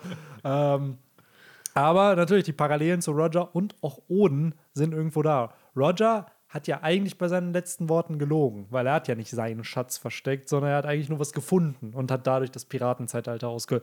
Nolan sagt ja hier die Wahrheit. Er hat ja eigentlich nicht gelogen. Er hat ja die goldene Stadt gefunden, aber trotzdem denken ja alle, er hätte es halt nicht getan. Bei Oden wiederum, ja gut, Oden ist halt ähnlich wie Roger, ne, der, der löst halt ne, kein Piratenzeitalter aus, aber er gibt dir seinen Inherited Will am Ende weiter. Hier ist er gefühlt einfach nix. So, er gibt, Nolan gibt keinen Inherited Will weiter, der stirbt halt und da ist ja niemand to pass it on. So, klar. Er ist ja fast schon eher der, ein Fluch, der davon ja, genau. bleibt, den ja auch Cricket dann zu spüren bekommt in der Gegenwart. Ja. Ne? Genau, aber das ist so ein bisschen der Flashback, der, und das finde ich so cool, das wird gerahmt eben von Vipa, äh, der sich am Anfang des Bandes daran erinnert, während er eben sieht, wie sein, seine Insel und Skypia vernichtet wird von Enel und sich eben daran erinnert, warum es ja eigentlich so wichtig ist, äh, was sie in diesem Land wirklich tun, sozusagen, was ihm der Älteste dann ihm erzählt hat, dass es viel mehr als eben einfach nur darum, das Pornoglyph zu beschützen, auch dem dieses persönliches Investment gibt, eben dieses Versprechen zwischen diesen zwei Männern irgendwie zu, zu ehren.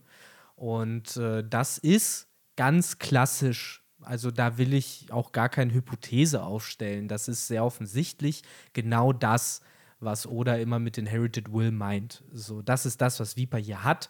Er hat eben diesen Inherited Will von Kalgara, der eben äh, will, dass Nolan diese Glocke hört und der kleine Kalgara in dem Moment, in dem er diese Geschichte von dem Ältesten hört, die erste Frage, die er stellt, ist eben, glaubst du, Nolan hört das heute noch immer, kriegt diesen Traum, eben diese Glocke zu läuten und dadurch eben, äh, ja, erbt er genau das, was Kalgara schon damals wollte. Und auf der anderen Seite haben wir eben Cricket, der von Nolan eben geerbt hat, so ein bisschen, ja, beweisen zu wollen, dass die Leute alle Scheiße labern. Und äh, ja, das fließt so wunderschön zusammen, obwohl sich eben diese beiden Leute gar nicht kennen. kennen Aber da können wir im nächsten Band, finde ich, viel mehr drüber reden, wenn es dann tatsächlich dazu kommt. Ich hoffe auch, dass sie sich in der Gegenwart treffen irgendwann. Also, dass gerade im Finale da irgendwie das dazu kommt. Weil wir wissen, so ein Bellamy ist nach mm. Skype ja gereist, so dann wird doch ein Maron Cricket da vielleicht auch irgendwie noch mhm. hinkommen. Oder reicht es ihm, oder ist das vielleicht die Pointe, die Oda erzählen will, so, ey,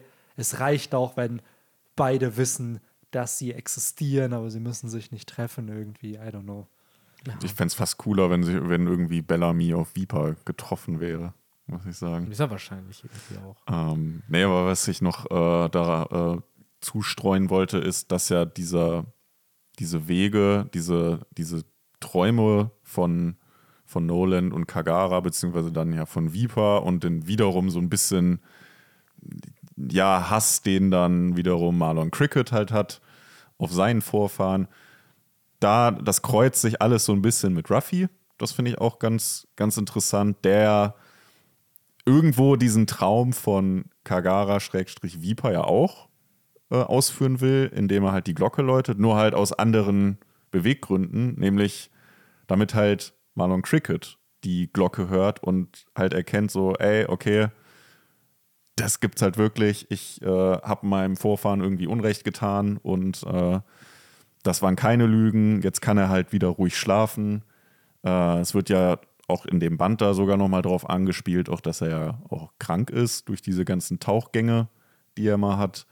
Und das finde ich ganz schön, wie dann Odas halt schafft, irgendwie halt auch diese Vergangenheit, die wir in diesem Band ja sehr, sehr ausführlich bekommen haben und dann halt das Ende davon irgendwie auch wieder mit unserem Protagonisten, mit dem eigentlichen Protagonisten verknüpfen kann. Das finde ich, hat er hier sehr, sehr gut geschafft, in meinen Augen. Der vor allen Dingen ja auch von sich aus drauf kommt, dass er diese Glocke zu läuten hat. Ne? So, ja. Er weiß gar nichts von Kalgaras äh, Traum in dem Moment. Er weiß halt von Crickets Traum und Bestreben und will ihm halt helfen, das zu erfüllen.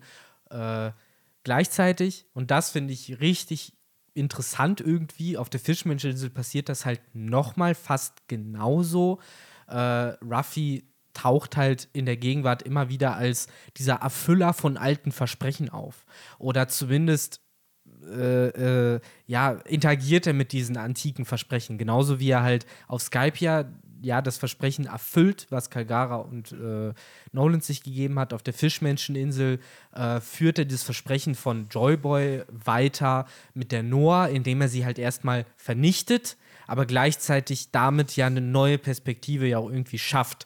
Äh, er interagiert ja auch da ganz fest eben mit diesem, äh, ja, die Leute warten darauf, dass irgendwann diese Figur zurückkommt und sein Versprechen einlöst. Und jetzt kommt Ruffy und äh, gibt diesem Versprechen halt diesen neuen Spin.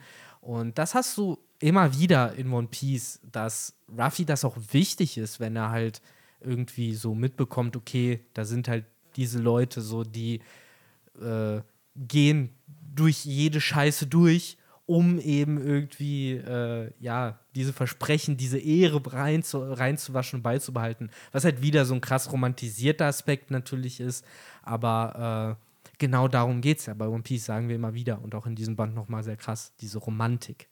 Und äh, ja, das finde ich auch nochmal irgendwie interessant, die Rolle, die Ruffy immer wieder oft spielt äh, entweder so der Brecher der Ketten oder eben ein Erfüller von Versprechen. Äh, Im Endeffekt hat er ja auch auf Wano das Versprechen von Odin und äh, generell die Prophezeiung erfüllt. Äh, auch wieder so ein, so ein sehr zentraler, eine zentrale Rolle, die er da gespielt hat. Äh, deswegen, ich finde das irgendwie hier auf Skype hier aus vielen Gründen sehr, sehr spannend, was hier in diesem Flashback abgegangen ist. Ja, safe. Also gerade diese ganzen Punkte mit Ruffy, da kann ich echt nur zustimmen, weil er weiß immer irgendwie, was er zu tun hat, auch wenn er jetzt mal wissenschaftlich betrachtet nicht der smarteste ist, aber halt eben socially halt und sehr empathisch halt, ne? Er weiß halt, was die Leute fühlen. Er hat den Willen geerbt, ja. den diese Leute auch hatten, ja. muss man auch sagen. So. Und ich bin gespannt, wie das mit seinem wahren Traum halt auch zu tun hat, weil ich ja. könnte mir vorstellen, dass das was ist, was auch, und das ist halt, es wurde gesagt, es wird über Ruffys Traum gelacht. Es wird halt, es, es klingt wie ein sehr kindischer Traum. Und jetzt würde ich sogar den Faktor noch einmal, ich glaube, es ist ein sehr romantischer Traum. Ja, so, genau. es ist ein sehr idealistischer Traum, weshalb er wahrscheinlich kindlich wird. Es ist halt sowas wie, ne, glaubst du, dass jemand, der vor 400 Jahren gestorben ist, noch heute dieses Glockenläuten hören genau. könnte? Und macht es Sinn, das zu tun? So, und, glaubst ne? du, das ist halt so dieses Ding, glaubst du, alle können frei sein? Glaubst du, alle ja. können glücklich sein? Glaubst du, alle können ihre Träume erreichen? So, also irgendwas sehr utopisch idealistisches, wo ich halt glaube, ja, nee. So, weil ich glaube, dass manche Leute ihre Träume erreichen können, bedeutet halt auch, dass manche ihre Träume nicht erreichen können. Ja, so, ähm, aber wie Oda mit dieser Frage umgeht, weil er macht ja ein Geheimnis draus. Also es ist nicht so, ja, Ruffy sagt es und ich glaube, dieses Geheimnis wird auch ein Payoff zu sehr, sehr vielen Dingen, die in der Vergangenheit passiert sind, die du dann wieder connecten kannst, wo du merkst, ah ja, it makes sense. Ja, so. weil Ruffy halt immer entsprechend dieses Traumes vermutlich auch jetzt schon gehandelt, gehandelt hat. hat. Genau, das König der Piraten ist ja nur ein Mittel zum Zweck für ihn, um diesen Traum zu erfüllen. Ja. So, genau. daher. Ja, deswegen super Flashback. Wie gesagt, ein paar Mankos gab es da halt definitiv. Ähm, und ja, ich habe ja noch versprochen, dass wir kurz noch mal ein bisschen drüber reden, Benny. Äh, du hast da ja sehr viel Nika-Parallelen gesehen, gerade halt eben auch äh, im Hinblick so viele, mit dieser Schlange und so. Äh, also, um es kurz zu erklären, für mich war diese ganze erste Hälfte äh, des Flashbacks eben gerade auch darauf bezogen, äh, dass die Shandia eben ihren Göttern folgen und eben komplett daran glauben, dass äh, sie den Geschicken von ihnen ausgeliefert sind. Das erinnerte mich halt wieder mehr an Tenryubito als an mhm. Nika. Nika ist jemand, der eben von den Sklaven angebetet wird oder äh, den sie erwarten, von dem sie hoffen, dass er irgendwann mal kommt und sie befreit. Aber zumindest haben wir jetzt nicht davon gehört. Und gleichzeitig glaube ich auch nicht, dass Jimbe sich äh, das Symbol von jemandem auf die Brust tätowieren würde, der halt, wo es halt heißt, wenn es mal scheiße läuft, so lass uns mal einen Menschen opfern. Nein, Vielleicht nein, nein, werden wir dann befreit. Und genau das ist das So. Ding. Ich glaube, mir geht es tatsächlich nur um diesen Begriff von Sonnengott und gar nicht diese Symbolik mit Gottheiten und so, die halt in diesem Arc natürlich sehr präsent ist, sondern einfach, ey, da wird Sonnengott gesagt. Sonnengott wird später auch nochmal gesagt. Aber ich verstehe, was du meinst. An sich ist ja das, wie dieser Gott hier suggeriert wird, dass er handelt, halt eher nicht wie Nika halt handeln würde. Und vielleicht ist auch das eben Ja, das Motiv ist vor allen Dingen, um es kurz einzuwerfen, ich glaube, das Motiv ist halt, ein Gott handelt halt so, wie er will und scheißt auf euch. Ja, und das ich glaube, ist so ein bisschen genau. das Motiv. Und ich glaube, Nika wollte gar kein Sonnengott sein oder gar kein Gott sein. So ähnlich wie ich mir vorstelle, dass Ruffy, weil er weiß ja noch nicht, dass er,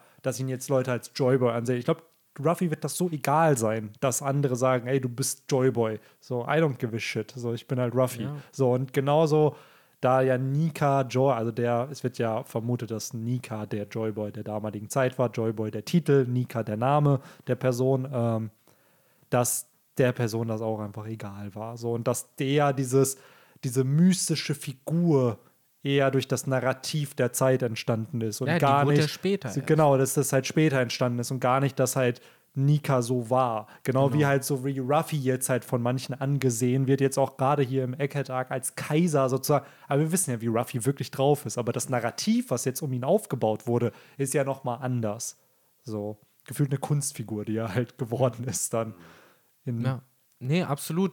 Ne? Die Sache ist, für mich ist auch, wo sie drüber reden, ne, wo es da auch heißt, guck mal, das ist eine Schlange, das ist kein Gott, das ist nichts Übernatürliches. Und die Bewohner, die Dorfbewohner reden ja die ganze Zeit auch darüber, dass sie in Übernatürliches nicht eingreifen können. Alles, was sie tun können, ist eben zu opfern, zu beten und zu hoffen, dass äh, eben diese Gottheit irgendwie besänftigt werden kann, dass sie einen guten Tag mal hat und äh, Nolan sagt ja da auch die ganze Zeit so, glaubst du halt wirklich, äh, ne, dass euer Gott, selbst wenn es ihn gäbe, sich überhaupt für euch interessiert, wenn er so schlimme Dinge mit euch tut und sowas.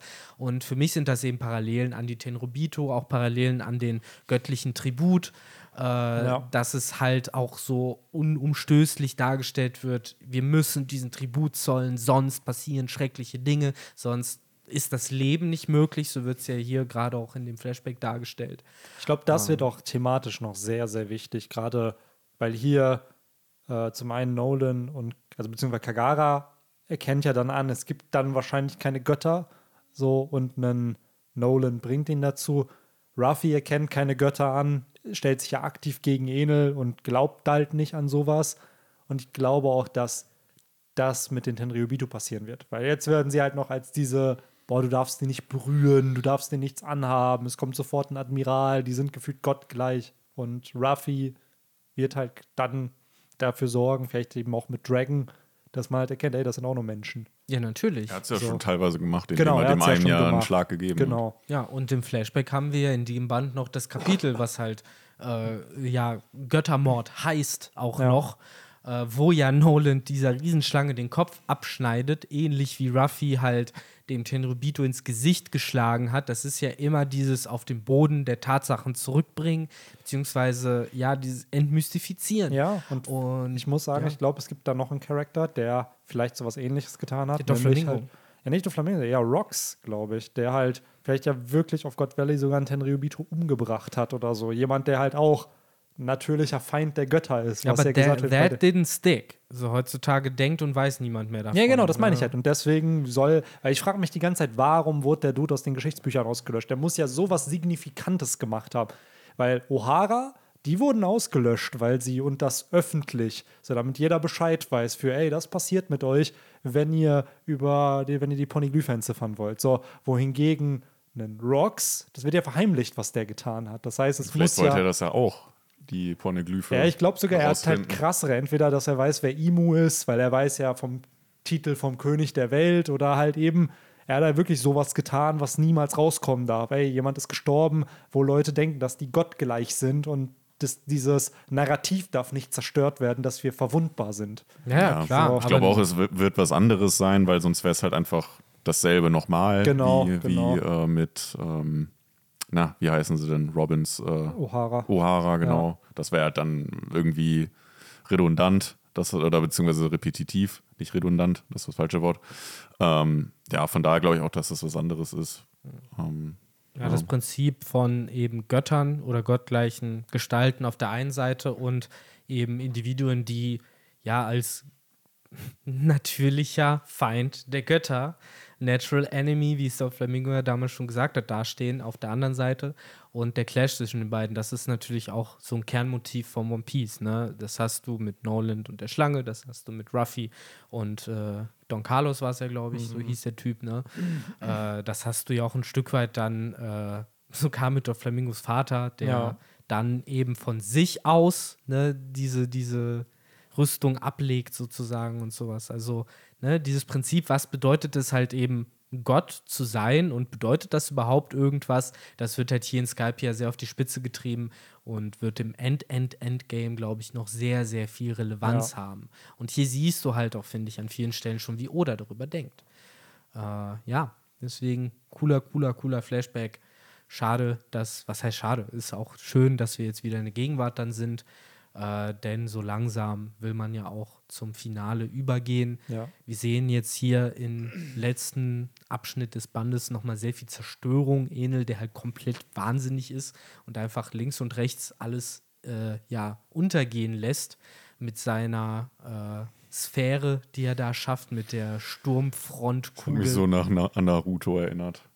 ja, Wo, äh, war es Sasuke dann schon? Nee, es war erst Madara mit den Riesen. Der hat ja auch so eine Riesenkugel. ja, das war ein Meteor. Das ist ja eine Wolke, was hier passiert. Ja, aber es war eins zu eins das, im Grunde genommen eins zu eins das Gleiche. Daran hat es mich halt erinnert. Ja. Einfach ein Riesen, eine Riesenkugel, die auf äh, die Oberfläche stößt und alles zerstört.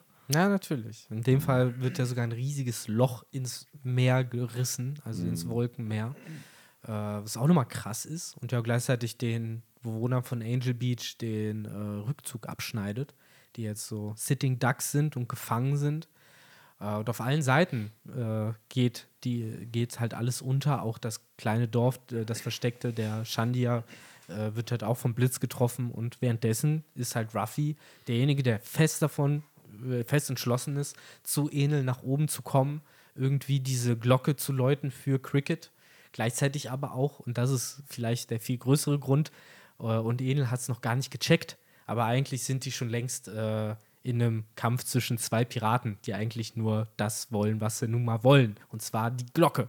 So, und weil Enel will auch nicht mehr als nur die Glocke. So, für den hat das keinen äh, äh, extrinsischen Wert, so, sondern für ihn ist es einfach nur aus Ego-Gründen, so ähnlich wie auch für Ruffy ist, sind wir mal ehrlich, zu großen Teil halt Ego-Gründe sind, weswegen er halt Nolan beweisen will, dass diese. Ja, er sagt ja schon so ein bisschen, ey, er Ja, will das nicht, dass die sich er. zu Tod schwimmen, aber ja klar, natürlich. Sowas würdest du aber nicht tun, wenn du auch nicht viel Befriedigung daraus ziehen würdest, es allen zu zeigen. Ja, Ruffy Ja, wird und halt auch glücklich, wenn zu andere schlagen. glücklich sind. Ich glaube schon, dass der sehr altruistisch auch sein kann. Altruistisch auf jeden Fall, aber auch competitive. Ja, competitive. wenn- natürlich. Und er will, er, er verliert Natürlich, auch. er wird nicht gegen Enel verlieren. Eben, er will auch klar. gewinnen. So, das Klar. kommt auch nochmal dazu. Sicherlich. Und äh, er will auch Leuten wie Bellamy, will er durchaus, glaube ich, halt schon irgendwie beweisen oder zeigen, dass sie halt dumm sind dafür, dass sie halt an nichts glauben. Ja, ey, Und- Bellamy hat auf jeden Fall größtes Comeback, weil da Ja. habe ich null mit gerechnet, dass der damals auf Dressrosa auftaucht und dann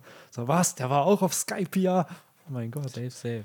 So. Und ja, es passt doch alles so wunderschön zusammen. Ich habe es ja am Anfang des Podcasts, glaube ich, gesagt. Er hat ja schon diese tolle goldene Kugel am Start, Mm. die genau dafür gemacht ist, um so eine Glocke zu läuten. Aber auch da, ne, wenn man es mal runterbricht, ein Bellamy, das Plot ist ja, er erkennt ja an, dass er sich das falsche Vorbild genommen hat.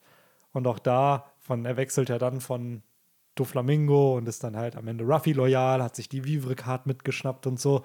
Wo ich mir auch denke, ja, guck mal, so ein Bellamy ist einem Fake-Gott gefolgt, blöd gesagt, ne, und hat dann irgendwann realisieren müssen, ja, bringt halt nichts, dem bin ich ja egal.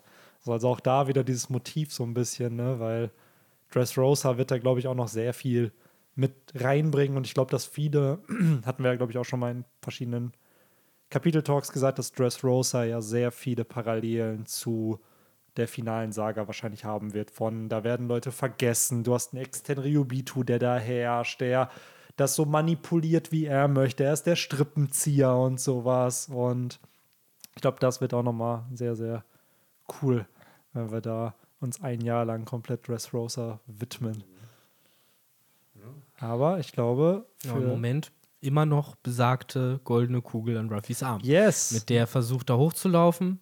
Und äh, für mich der erste Moment, wo ich gecheckt habe, ah, die Glocke ist wirklich nicht auf der Bohnenranke, war halt, als äh, Enel ein Stück der Bohnenranke abgeschnitten hat, was ja da drunter fällt, darauf Ruffy. Äh, auch cool. Enel checkt, okay, ich kann ihn nicht einfach rösten, so, ich kann ihn höchstens am Hochkommen hindern. Und das ist auch schon mal, glaube ich, etwas, mit was Edel in erster Linie noch nie so richtig zu tun hatte. Halt jemand, den, der immer wieder kommt, so ein Stehaufmännchen, ne? Was er ja auch ist. Äh, Edel hat, droppt ja zwischendurch auch irgendwie diese klassischen Bösewichtsätze von auf Nimmerwiedersehen, Strohhut, so hoffentlich, wir werden uns nie wiedersehen, so, aber doch, er kommt halt immer ja, wieder. Sieben Minuten später. Genau, und das, äh, ja, das nervt Enel. Das werden wir, glaube ich, erst recht im nächsten Band dann noch mal nächster mehr Band sehen. wird super. Ist halt blöd, Genau. dass, äh, dass die Arche Maxim so wenig PS auf die Straße bringt, ne? Ja, er ist recht. Aber wobei, er hängt ja schon bei der Glocke ab und ja, ist im Moment ja eigentlich mehr oder weniger damit beschäftigt, abzuhauen, als erstmal noch sein eigentliches kurzfristiges Ziel zu erfüllen, halt Skype ja untergehen zu lassen. Und das muss man ihm lassen. Verfolgt er zumindest konsequent. Ja, ich finde, Enel erreicht ja auch sein Ziel. Er schafft es ja nach Fairyverse zu reisen. Es ist ja nicht so, dass ihn Ruffy hier K.O. haut und sein Plot vorbei ist, sondern Enel ist immer noch stark genug, danach abzuhauen. Er wird ja nicht gefangen genommen. Aber er hindert ist ihn so, daran, die Glocke Die mitzunehmen. Glocke nimmt er nicht mit. Ne? Das ist der Win für Ruffy. Aber Wobei ist das eigentlich im Nach Nachhinein auch nicht so schlimm Ja, für ihn ist Enel ja ne? wichtig gewesen, dass er sein Ziel erreicht. Und Enel ist einer der Antagonisten, der ja wirklich dahin kommt, wo er hinkommen will. Ja, Und das ist genau. schon, Auch wenn er gegen Skype Ruffy ja nicht zerstört, okay, das ist so. Sagen wir es mal so. Ja, sein Gottkomplex wurde Ja. nicht komplett zufriedengestellt. Genau, von den drei Objectives, die er hatte, einer hat er dann geschafft am Ende. So, aber das ist schon mehr als viele andere Antagonisten in der Story. Also durchaus, durchaus. Warum genau wollte er eigentlich die Glocke? Einfach weil es Ego. Flexen Big Flex? wahrscheinlich. Ja, er sagt doch auch in dem Band nochmal am Ende so, ich nehme sie mit und damit ist halt mein, meine Göttlichkeit besiegelt. So, es ist ein Prestigeobjekt für ihn. Bring einfach eine goldene Glocke. Er könnte sich doch Mond. einfach aus dem ganzen anderen Gold eine Glocke formen. Wir haben ja gesehen, dass er Alchemie, Alchemie beherrscht. kann er, ne? Ja, klar, so tun kann er halt vieles. Das ist nicht ne? dasselbe. Äh, eben, also das finde ich auch an Edel irgendwie so interessant. Du, die, die lacht halt so, aber es ist halt nicht dasselbe für ihn. Natürlich. Er ist halt kein. so Er will vom- kein Replika. Ja. er ist ja auch nicht jemand, der irgendwie von so einer krassen Überzeugung ge- gedrived ist, sondern einfach nur von seiner eigenen Delusion und von seiner eigenen äh, ja, Wahnvorstellung und äh, entsprechend unberechenbar ist er eben auch und deswegen ist er überhaupt jetzt in diesem Konflikt mit Ruffy um diese dumme Glocke, weil er halt auch am Ende des Tages ziemlich dumm ist für einen Gott, beziehungsweise sehr äh, doch von menschlichen Bedürfnissen getrieben ist dafür, dass er ein Gott ist. könnte, wer könnte das so denken? Ne? Ja, vielleicht ist er ja doch ein Mensch. ne, am Ende kommt das so raus. Ne? Am Ende muss Enel doch auf Toilette gehen. Das, das Ende dieses Bandes aber leider ist doch trotzdem ein Enel, der auf dem Peak seiner Göttlichkeit gerade ist, zumindest insofern, wie man halt bereit ist, ihm das zuzuschreiben. Denn Ruffy schafft es partout nicht hochzukommen, schafft es jedoch, eine Nachricht an diejenigen zu hinterlassen, die eben unten noch sind, also praktisch direkt auf der Ebene über der Goldenen Stadt. Robin, Gunford und Co., die vorher da verletzt waren, zusammen mit Viper auch. Und die kriegen ja dann die Nachricht, aha, wir müssen die Ranke kippen lassen. Denn dann schafft es ja Ruffy, an diese Wolke ranzukommen, die wo eben auch Ranke die Glocke drauf platzen. ist. Die Ranke muss Die platzen. Ranke muss kippen, die Ranke muss kippen, genau. Und dann, das finde ich so schön, dass der Band auch einfach nur damit endet, dass wir einen loyalen Zorro hat, der sagt, fuck that all to hell. So, wenn er sagt, er braucht das, dann machen wir das jetzt auch. Und äh, ja, man geht aus dem Band raus mit der festen Überzeugung, dass Zorro das auch jetzt gewuppt kriegt. Äh, denn, aber nicht nur Zorro ist loyal, und das möchte ich hier wirklich kurz ans Ende nochmal setzen, sondern auch die gute Nami kriegt hier Spotlight am Ende des Bandes nochmal. Sie ist ja diejenige, die Ruffy hinterherfährt auf ihrem Wafer äh, und ihm dann sagt, wir müssen jetzt abhauen. So, es ist gleich vorbei, Skype hier geht unter. Er erklärt ja Nami dann nochmal, weswegen es für ihn dann doch so wichtig ist, diese, an diese Glocke noch heranzukommen. Und das ist auch so ein herausragender Moment, der, glaube ich, nie wieder so in One Piece passiert ist. Nami ist diejenige, die Ruffy sagt, scheiß doch aufs Gold. So. Wir haben doch genug Gold. So, und das ist etwas, damit habe ich fast schon nicht gerechnet. So, dass Nami, wenn sie vor so einer Gefahr ist, dann doch so realistisch denkt, anstatt halt Mhm. doch irgendwie diesem Argument zu unterliegen. Äh, natürlich hat das dann wiederum den Vorteil, dass sie äh, sich von Ruffy auf einer anderen Ebene überzeugen lässt, nämlich auf ja, dieser Loyalitätsebene. Einfach, dass Ruffy ihr erklärt, weswegen er das will und sie das akzeptiert und sagt, ey, wenn du das jetzt unbedingt willst, dann machen wir das jetzt. So, weil wir, wir sind da gemeinsam. Wir sind eine Crew. Du sagst, du willst es machen, wir machen das. Und das finde ich sehr, sehr cool. Ja, fand ich auch sehr cool. Ähm, zum einen, ja, dafür ist Nami dann auch einfach, glaube ich, zu sehr Realistin, dass sie dann erkennt, ja gut, irgendwann, was habe ich von dem Gold, wenn ich halt jetzt hier äh, mein eigenes Grab schaufel? Ja. Äh, gleichzeitig finde ich es dann aber auch gerade halt bei solchen Charakteren wie einer Nami oder wie ein Lysop nochmal äh, besonders schön, dass die halt ihre Ängste überwinden und dann halt auch ihre Loyalität zeigen. Bei einem Zorro, bei einem Sanji ist es das eine, aber bei solchen Charakteren finde ich es dann nochmal irgendwie äh, ja, stärker, dass sie halt in solchen ja, sehr, sehr äh, misslichen Lagen äh, Stärke zeigen, Mut beweisen und ja, sie ja jetzt dann noch hier sagt, so frei, frei nach dem Motto, spring auf, ich bring dich da hoch, Genau. äh, weil sie ja auch weiß, Ruffy kann halt nicht mit dem Wafer umgehen. Ja.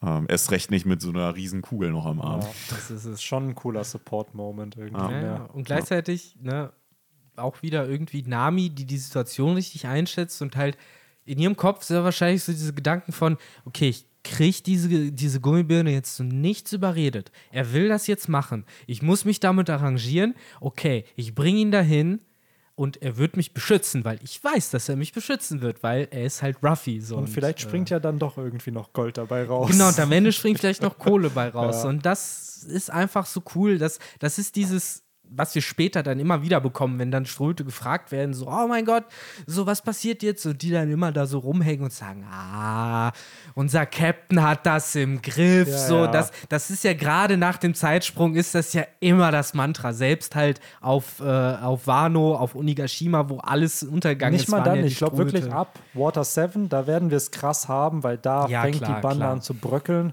So, und nach Water 7 ist ja, da, dreht sich ja die ganze Saga darum, was ist ein Kapitän, Ja. wofür muss ein Kapitän stehen. So, und danach ist so diese absolute Loyalität da, die dann ja auch dem nächsten Arc dann schon mit Mhm. Thriller Bark, mit Zorro und seinem Nothing Happened nochmal suggeriert Mhm, wird, wofür die Bande bereit ist, dann äh, ja einzustehen. Und ich glaube auch tatsächlich, wäre Water 7 nicht gewesen mit Ines Lobby und wäre die Bande dann getrennt gewesen, ist das was, wäre es was anderes gewesen als dieses Bonding von, ey, wir sind fast Also auseinandergebrochen. allein schon und wieder- Robin hätte halt fast keinen Grund gehabt, wiederzukommen. Ne?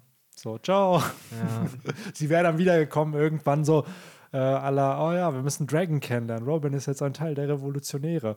Auch komisch, dass die sich nicht um die gekümmert haben. Wo wir jetzt wissen, dass ein Dragon aufgrund von O'Hara motiviert war, äh, ja. die Revolutionäre zu gründen, dass sein erster Gedanke nicht war, ja gut, hier ist anscheinend dieses Mädel, die müssen wir zu uns holen. Es ist halt wirklich. war ja sogar irgendwann bei denen. Die war ja dann bei denen. Ja, klar, dann aber ganz das, später, Genau, ne? so 20 Jahre wo es später. okay war. So. Aber du hast halt recht, bei die eigentlich muss man halt echt sagen, so Dragons Crocodile Number- 1, Dragon 0. So, Ja. weil Crocodile war einfach schlauer. Also, dass da dass Crocodile sich das gesaved hat von, nur klar, antike Waffe, Bruder. So, Wenn ich- das ich- egal ist. Ich werde ich werd dich beschützen, aber dafür antike Waffe.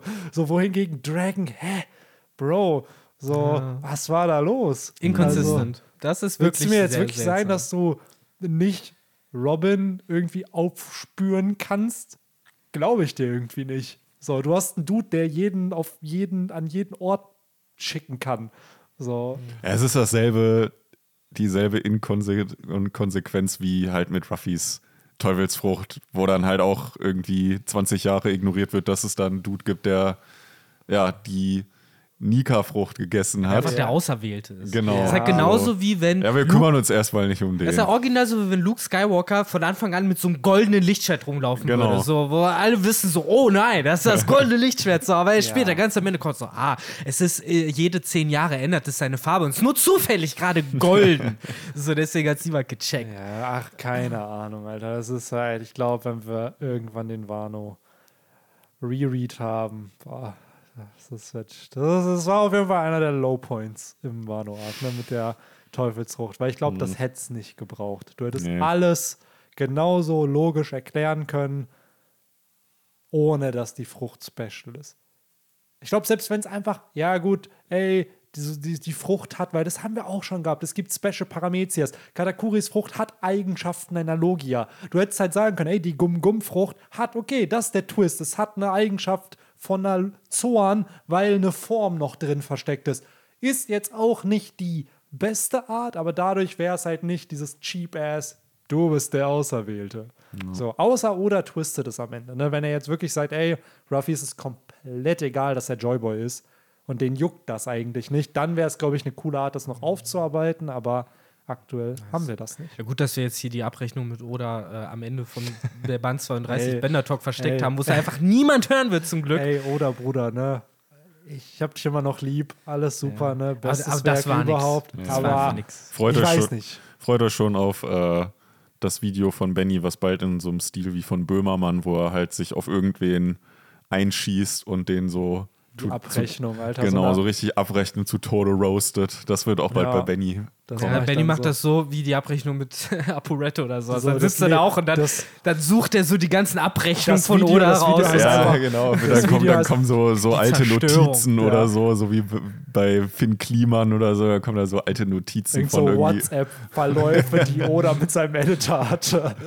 So, er kommt halt so das Leben und Tod von Wano Kuni. Ja, irgendwie so von wegen. Die oder oder, Abrechnung oder mit wollen, wir das, wollen wir das wirklich bringen mit, den, mit der Nika Nika Nomi und dann, ja klar, scheiß auf die, scheiß auf die Community. Das Scheiß so. doch, was die sagen, die fressen doch eh alles. Was, was, wird da, was war bei Finn Kliman so dieses. Äh, Ja, dass die halt produziert wurden. ja, ja, genau, aber wie, wie hat das geframed in der WhatsApp-Nachricht? War doch, das, das war ja dann der Meme, wo äh, ähm, Krise kann doch geil sein. Ja, irgendwie genau, so, so was so. dann, wo dann halt, oder so, ja, keine Ahnung, Kritik kann doch geil sein. So, wird er sich so daran aufgeilen. ja, ihr habt das zuerst gehört. Ja, auf jeden Fall. Ach Mann, kann mir niemand erzählen, dass die da nicht diskutiert haben, ob das jetzt eine andere Frucht sein soll oder nicht, weil wenn wir schon darüber diskutieren, dann wird Oda mit seinem Editor, der sein erster Leser ist, natürlich genauso drüber diskutieren. Und Oda wird Dinge gesagt haben, die Sinn ergeben. Und vielleicht ist das auch der Grund, warum es revealed wurde und aktuell für uns noch keinen Sinn ergibt, weil wir einfach nicht die ganze Story kennen.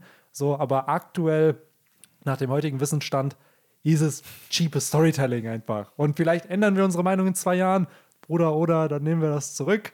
Ja. So, dann ist Dann alles roasten okay. wir uns selber. Dann roasten wir uns selber. So, aber vorher, ja, vielleicht kommt ja noch die Abrechnung mit Wano Kuni und das Leben und Tod von Wano Kuni. ja. Zerstörung. ja, die Zerstörung, ey. Oh Oh, Mann. das ist auch gut, die Zerstörung, die Zerstörung von Wano Kuni. Ja, das, das ist doch immer in jedem YouTube-Video, Ja, wo irgendein ja. YouTuber. Dann muss ich mir meine Haare noch blau färben, mich da schön aufs Thumbnail packen. Und dann wissen die Leute auch, was gemeint ist. Ja, Leute. Aber so viel dazu. ja, Ich muss seht, einkaufen. Ähm, Ich hoffe auch, dass äh, wir alles haben. Ich hoffe auch gerade, dass ihr beiden zufrieden seid mit dem Grad an Tinfoil, der hier, für den wir jetzt hier so ein bisschen Raum gelassen haben. Aber natürlich hätte man noch viel mehr über die Polyglyphe und über das antike Königreich reden können. Die aber das Sache kommt ist- ja nächstes Mal, oder? Wenn dann, Genau. wenn dann so ein gewisser Charakter, den wir eben angesprochen haben, dann mal das zweite Poneglyph entziffern darf, wo sie uns dann auch zumindest mal sagt, was da drauf steht. Nicht so wie bei dem auf Alabasta, wo sie dann mal schön, wie viel, 20 Jahre wartet, bis sie uns reveal, oder 19 Jahre wartet, bis sie uns so, revealed. ach was- ja, übrigens, das war was ganz anderes, als was ihr immer Ja, gedacht da habt. stand gar nicht die Geschichte Ja. von Alabasta drauf. Da stand drauf, wo Pluton ist. So, und es ist hier, wo wir gerade sind. Ja, wobei, nee, das wussten wir ja schon, als Das- Cobra ja, ja, klar, gesagt klar, hat. Da steht nicht die Geschichte Natürlich. drauf. Ne? Aber das hat sie Und dass Cobra- es, dass es sich um Pluton handelt, wussten wir durch Crocodile ja auch. Ja, ja, genau. Wir wussten safe, dass es Pluto ist, aber das dann das so, ah ja, by the way, da auf Alabaster damals. Genau, da habe ich gelernt, dass es hier ist. Das Genau. ist ja das Und Ding. by the way, dieser Shot, wie wir die Treppen runtergehen, ist by the way derselbe Shot, den ich damals mit Cobra die Treppen runtergegangen bin.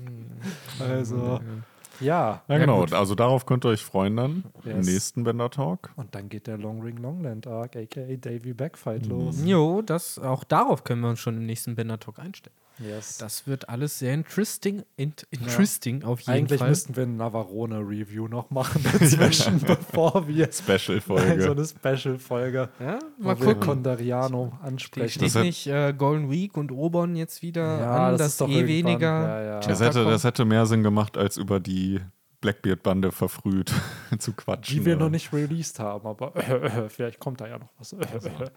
Ja, ähm, gut, ich habe nichts gesagt. ja. Ähm, ja, Ach, Leute. Schön, dass niemand zuhört in den letzten Ja, fünf Minuten. genau. Podcasts. Wir haben jetzt hier eh nur noch so im Durchschnitt 80 Prozent der Leute, die zuhören. Also äh, 20 Prozent haben es dann einfach nicht mitbekommen. Aber ja, nächste Woche Chapter 1081.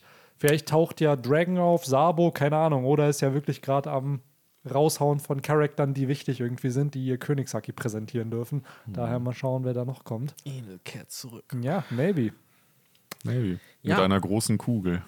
Genau, aber ob das große Viper-Comeback nächsten Kapitel ansteht oder nicht, das erfahrt ihr, wenn ihr ungefähr in einer Woche genau an dieser Stelle auf nächste Folge drückt. Genau. Oder im Jahr 1000, äh, 2036 und ihr über eure, keine Ahnung, AR-Brille euch das alles gebt. Und äh, Ich glaube, der Konsens ist so ungefähr ab nächsten Montag könnt ihr jederzeit an dieser Stelle auf nächste Folge drücken Ja, und ja. dann kommt der Kapitel-Talk zu Band 1082. Außer, und da kann ich nicht für garantieren, ihr kleinen Schweinchen habt auf Shuffle gedrückt. Dann gnade euch Gott. ich habe sehr, keine Ahnung, Das ist Anarchie, Alter. was dann, du mit euch passiert. Dann kommt auf Genau. einmal Folge 91, wo wir über, keine Ahnung, welche Teufelsbrucht reden, mit so einer richtigen weirden Audioqualität, die gar nicht so weird war, aber ja. Ja, Leute, Genau, aber wir sind wir wieder in dieser peinlich betretenen Energy von, ja, und sonst so. Insofern haut rein, wir Yes. sehen uns bis und hören uns Mal. nächste ciao, Woche. ciao. Ciao.